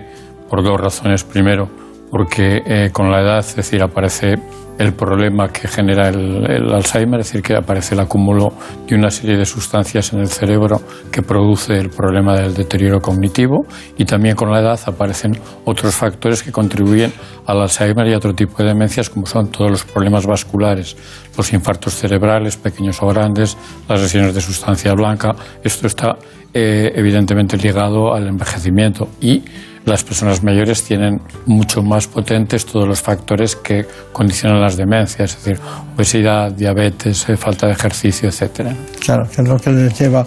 Pero ¿cuál ha sido el Alzheimer, el Alzheimer que usted haya visto en persona más joven? Bueno, hemos visto alguna mm, eh, persona joven con enfermedad de Alzheimer en personas con Alzheimer familiares. Es decir, una, yo recuerdo la no, no, es genético, pero sí familiar, ¿no? Ah, sí, la persona más joven que he visto fue una persona con 32 años. Es decir, que sí, sí. tenía una... Pues que era una época donde no teníamos probablemente tanta tecnología para tener la seguridad absoluta, porque entonces no podíamos hacer, por ejemplo, un PD amiloide o no disponíamos todavía de los marcadores en líquido. ¿no? Claro, claro, claro. Pero vamos, las formas familiares en general, eh, que son muy, afortunadamente, muy raras, es, es un 1% aproximadamente, eh, suceden por 50 o por debajo de 50 años. Claro. Claro, claro. Luego me hablará de las pruebas que hacen ustedes y el por qué, qué buscan en esas pruebas para decidir si es Alzheimer o no, no, Bueno, tengo aquí unos datos de la Sociedad Española de Neurología, de la que usted es presidente. Dice, el 99% de los neurólogos españoles considera que el estado cognitivo y funcional de, un, de los pacientes, de sus pacientes con demencia, ha empeorado después del confinamiento. Bueno, el confinamiento ha sido terrible para las personas con Alzheimer. Es decir, ¿por qué? Porque justamente les falta todo aquello que recomendamos que previene o enlentece el Alzheimer o, todas las demencias. Primero, soledad. Segundo, falta de contacto emotivo, es decir, falta de relación cercana con la familia. Tercero, falta de ejercicio físico. Cuarto, falta de conexión, es decir, con el mundo exterior. Es decir, todo esto son factores brutales y en muchas ocasiones incluso eh, a veces, eh, digamos, abuso alimenticio que puede haber contribuido en algún caso cuando la gente recurre a algo cuando se aburre mucho en casa. ¿no? Claro, es lógico. Bueno, Marina Turia, ¿qué, qué preguntas tenemos? Pues últimamente, doctor Lainez, se han publicado artículos en revistas que están al alcance de cualquier ciudadano que hablan sobre ya es posible detectar el Alzheimer con inteligencia artificial. ¿Qué hay de cierto o esperanzador en ello? Bueno, yo creo que el, el, Alzheimer ahora mismo es posible detectarlo de muchas maneras y pronto. Yo creo que donde hemos avanzado sensiblemente más ha sido en el diagnóstico. Ojalá tuviéramos los mismos avances en el tratamiento. En el diagnóstico ahora mismo podemos diagnosticarlo precozmente, al menos con 10 años, con algunas técnicas que nos permiten detectar la presencia de esas sustancias que producen el problema, que se llama beta-amiloide. Entonces hay un PET que se hace con un marcador para esta sustancia específica que hasta 10 años antes ya nos puede hacer predecir que un paciente lo tiene. Luego también podemos hacer mediante pruebas en líquido cefalorraquídeo, es decir, eh, sacando líquido y analizando también eh, beta-amiloide y tau. Y luego hay algunas mm, pruebas de inteligencia artificial que están utilizando decir, datos de eh, clínicos o mezcla de datos clínicos que permiten un poco hacer un análisis rápido de todas esas eh, de todos esos datos y predecir con bastante probabilidad que un paciente va a tener un Alzheimer. La, el síntoma principal me imagino que será la pérdida de memoria, pero eh, básicamente, aunque hay otro tipo de trastornos, pero la pregunta es, ¿cuándo será más, por la mañana o por la noche? Bueno, en general eh, los síntomas del Alzheimer son, suelen ser peor por la noche, sobre todo en la parte eh, es más avanzada, es decir, pero siempre, primero por la noche hay más agotamiento, segundo, decir, hay un poco más de confusión. Los pacientes, por ejemplo, con Alzheimer, los cuadros de confusión y demás, cuando se pone, se hace de noche a las 5 en esta época del año, 5 o 6 de la tarde, a veces empeoran mucho porque tienen la falta de referencia de la luz y del sentido de, de día-noche. ¿Qué empieza primero? ¿La, ¿La, perderse la memoria o el lenguaje? Eh, normalmente lo más habitual, que es el primer síntoma de alarma, suele ser la pérdida de memoria y a veces va en paralelo con la pérdida de lenguaje. Los dos son un poco los primeros que aparecen. Vamos, la pérdida de memoria en general suele ser la más frecuente, eh, bueno, que es un poco lo que cuesta en las primeras fases de diferenciar es si alguien tiene una pérdida de memoria normal para la edad o empieza a tener un Alzheimer y depende pues un poco de lo importante que sean las cosas que olvide. No es lo mismo olvidar las llaves del coche que olvidar ir a recoger a los nietos al colegio. Claro, es loco. Aunque no sé, no sé si olvidar las llaves del coche es bueno en este tiempo, pero bueno, cuéntame, eh, ¿alguna pregunta más de los espectadores? Sí, doctor. En algunas ocasiones llega el duro momento para la familia de decidir si su ser querido enfermo de Alzheimer debe o no ingresar en un centro para recibir las mejores atenciones. ¿Ustedes los neurólogos toman partida en esta decisión o es una Eh, decisión? no, nosotros informamos y damos consejos. Es decir, evidentemente debemos informar cuál es mi visión personal. eh, y en esto hay muchas cuestiones que no van incluso más allá de la propia profesión. Un poco, un poco depende de la visión visual. Yo pienso que mientras el paciente tenga, si tiene unas condiciones razonables de poder vivir eh, con personas cercanas, mientras los reconoce razonablemente bien, creo que es bueno que permanezca lo más cerca de ellos. Cuando deja de reconocerlos, creo que probablemente un sistema residencial les puede ofrecer incluso algunas ventajas. ¿no? No, y además para, para tratar en muchos casos eh, o para que progrese más lentamente o su evolución sea lenta, eh, pues eh, se utilizan juegos como Sudokus o jugar a, a determinados a las cartas o, o leer periódico o hacer cosas y tal. Claro, la desconexión que se produce de la realidad es brutal. Y sobre todo que te pregunten 20 veces lo mismo, ¿no? Que eso, eso es horroroso porque al final pensamos que ellos no se dan cuenta, pero algo de cuenta se dan de vez en cuando, ¿no? Eh, Vamos a ver, depende mucho de la fase de la enfermedad. Es decir, y desde luego en la fase inicial, que suelen ser más conscientes, aunque algunos intentan no contarlo, eh, es terrible. Es decir, entonces, bueno, realmente eh, sospechan, sobre todo quien ha tenido, por ejemplo, un familiar, una madre, un padre que lo ha padecido y ve que va por el mismo camino, tienen un poco de miedo. De hecho, la depresión a veces es una manifestación inicial de la enfermedad, entonces es un poco terrible. Afortunadamente, en las fases más avanzadas, donde realmente el paciente está, ha perdido un poco eh, su identidad como persona, eh, afortunadamente es muy raro que sean conscientes, lo cual es la única ventaja, entre comillas, que puede tener esta De epidemia. todas maneras, como hay esa desconexión y les miras y, y- y- y te lo vuelven a preguntar y parece y te preguntan que, con quién has venido y ya lo conocen porque es una prima o alguien. Maneras, en esto deberíamos todos tratarlos como nos gustaría que nos trataran a nosotros, ¿no? Totalmente de acuerdo. Creo que uno tiene que ponerse en la piel del otro. Yo creo que es una cuestión importante cuando hay una enfermedad, siempre ponerse, y en general en la vida, ¿no? Creo que ponerse en el lugar del otro ayuda a entenderlo bastante y a comprender cómo está. ¿no? La, en la mirada hay algo, ¿no? Bien, La mirada tiene la sensación de estar perdido. Es un poco, ves al paciente que muchas veces está sentado en la consulta y está realmente con los mirada al frente y bueno, necesitas mucho interactuar mucho con él para llamar la atención y que realmente Claro. tome contacto. ¿no? Eh, de todas maneras, mm, me gustaría saber, porque tengo aquí anotado lo, de, lo del espacio cerebral denominado hipocampo. Eh, es una, eh, primero díganos más o menos eh, cuál es su función y luego eh, si, se ve- si es de las primeras cosas que se alteran. Totalmente. El hipocampo es la estructura clave en la memoria porque es el primer lugar a donde van las memorias.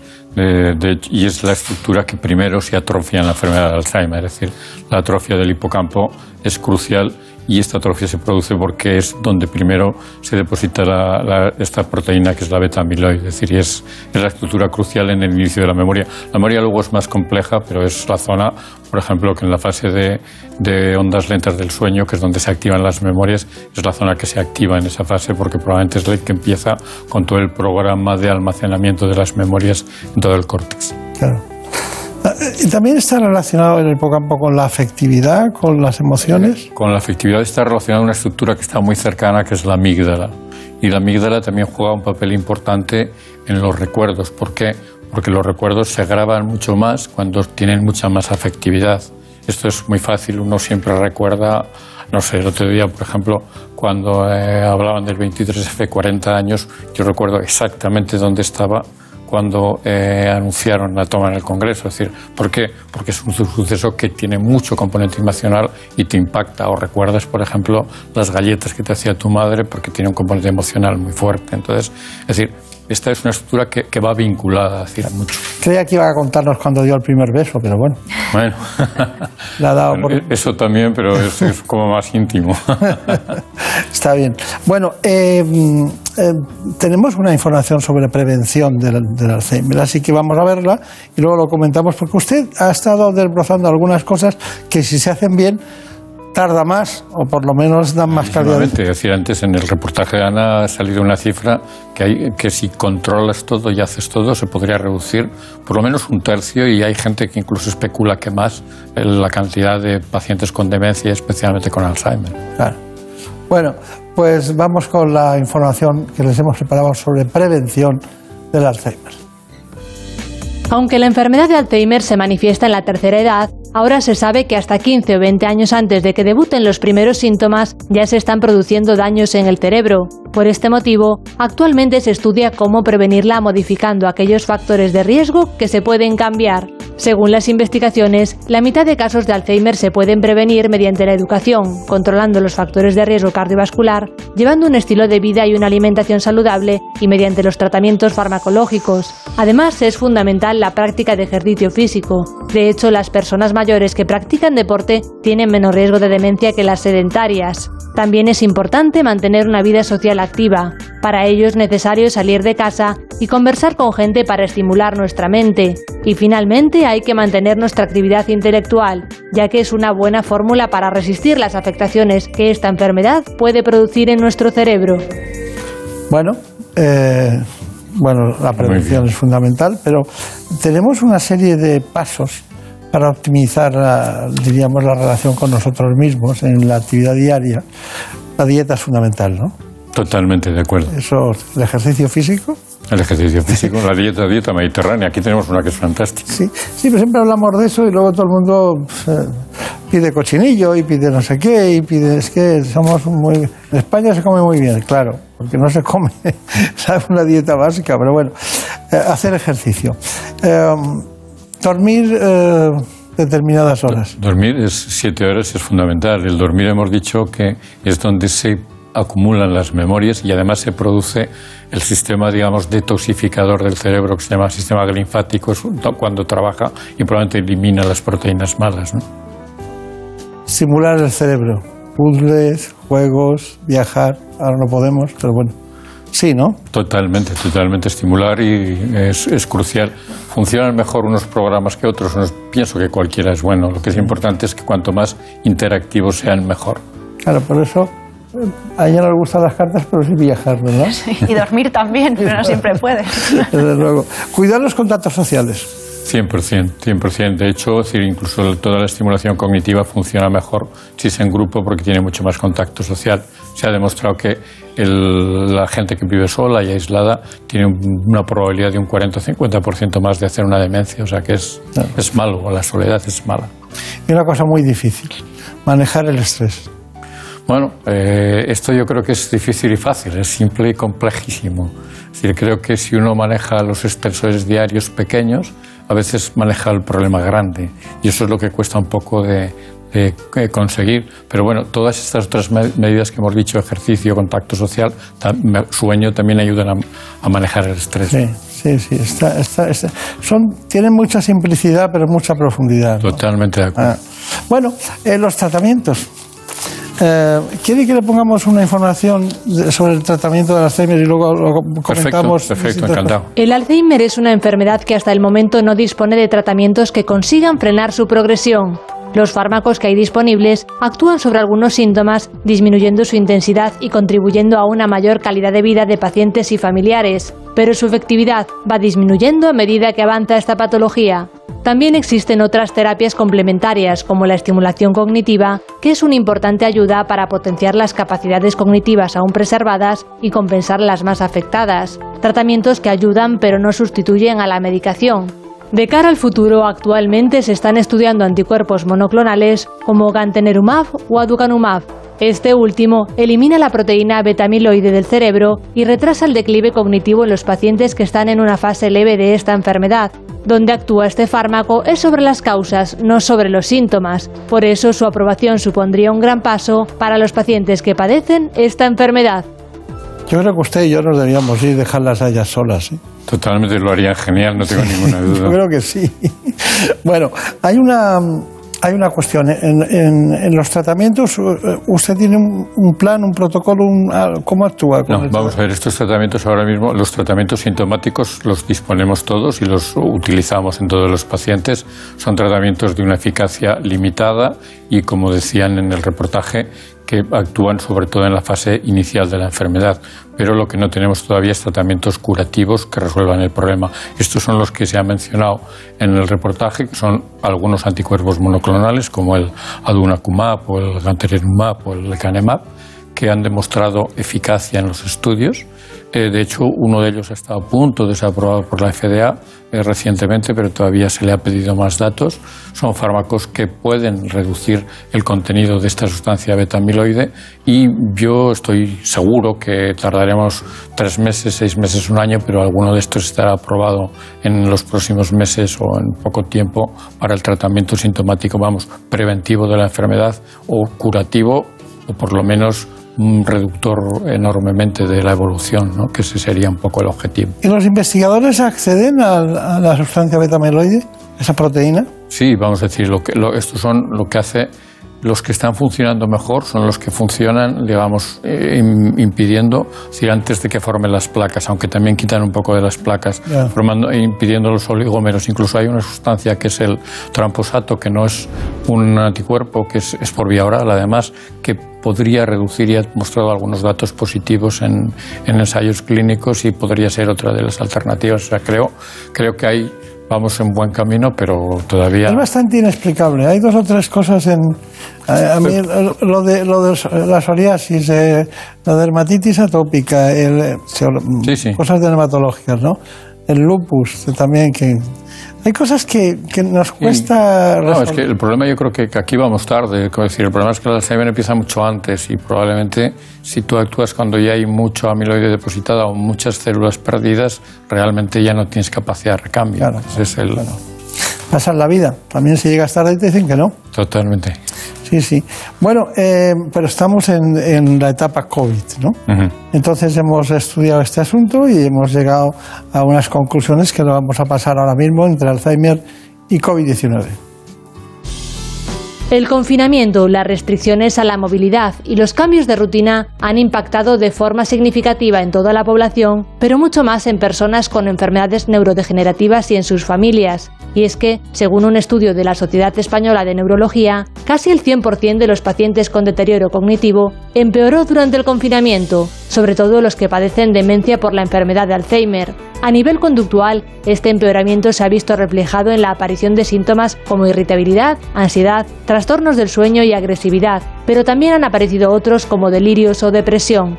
Para los expertos que los pacientes hayan visto mermada su enfermedad se debe a múltiples causas, como interrumpir sus paseos, las actividades físicas y de estimulación cognitiva, y también a la falta de contacto familiar y social, una situación que también ha afectado a los cuidadores. Finalmente, el confinamiento ha podido acelerar la aparición de nuevos casos de procesos neurodegenerativos, ya que un 60% de los neurólogos afirma que aumentaron los nuevos diagnósticos desde que empezó el coronavirus.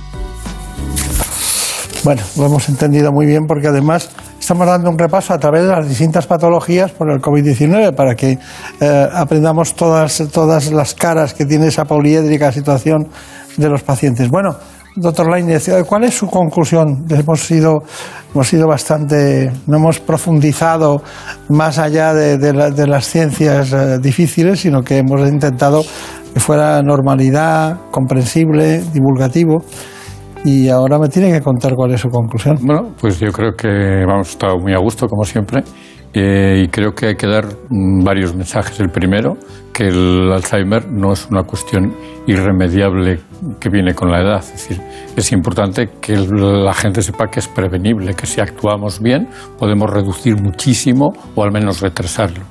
Eh, Segundo, que se diagnostica perfectamente hoy en día. Y tercero, que va a tener un tratamiento eh, probablemente mm, eficaz en un plazo relativamente breve, en las formas leves. Pero sobre todo, lo más importante, que con medidas no demasiado complejas, aunque sí que exigen esfuerzo, estamos de acuerdo, es bastante prevenible y podríamos reducir casi la mitad de los casos. Está bien, está bien. No insistimos usted mucho en eso. Bueno, Doctor Lainez, ha sido un placer que tenga mucha suerte en la Sociedad Española de Neurología y ya le conocen ustedes muy bien, de las mejores cosas que se puede encontrar uno en Valencia. Muchas gracias. A, ustedes, un placer. En buenas manos. El programa de salud de Onda Cero. Dirige y presenta el doctor Bartolomé Beltrán. Por un beso tuyo, contigo me voy.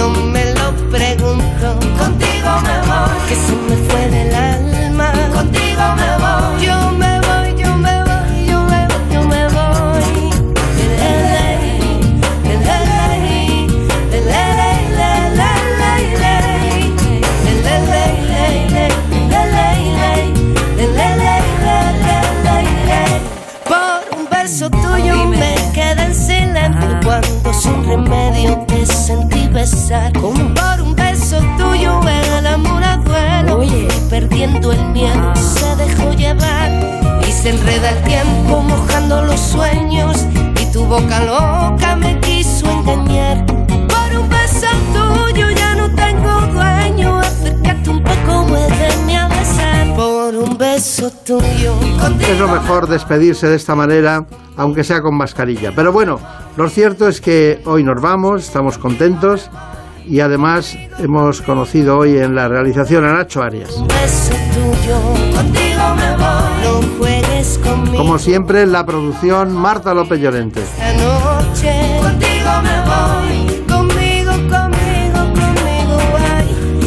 Les recuerdo que los contenidos de este espacio están compartidos con ¿Qué me pasa, doctor? El programa de televisión que empieza a las 9 de la mañana. En la sexta.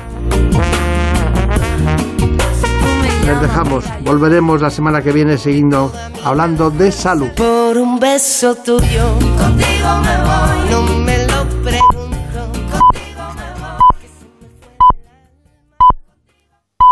Son las seis, las cinco.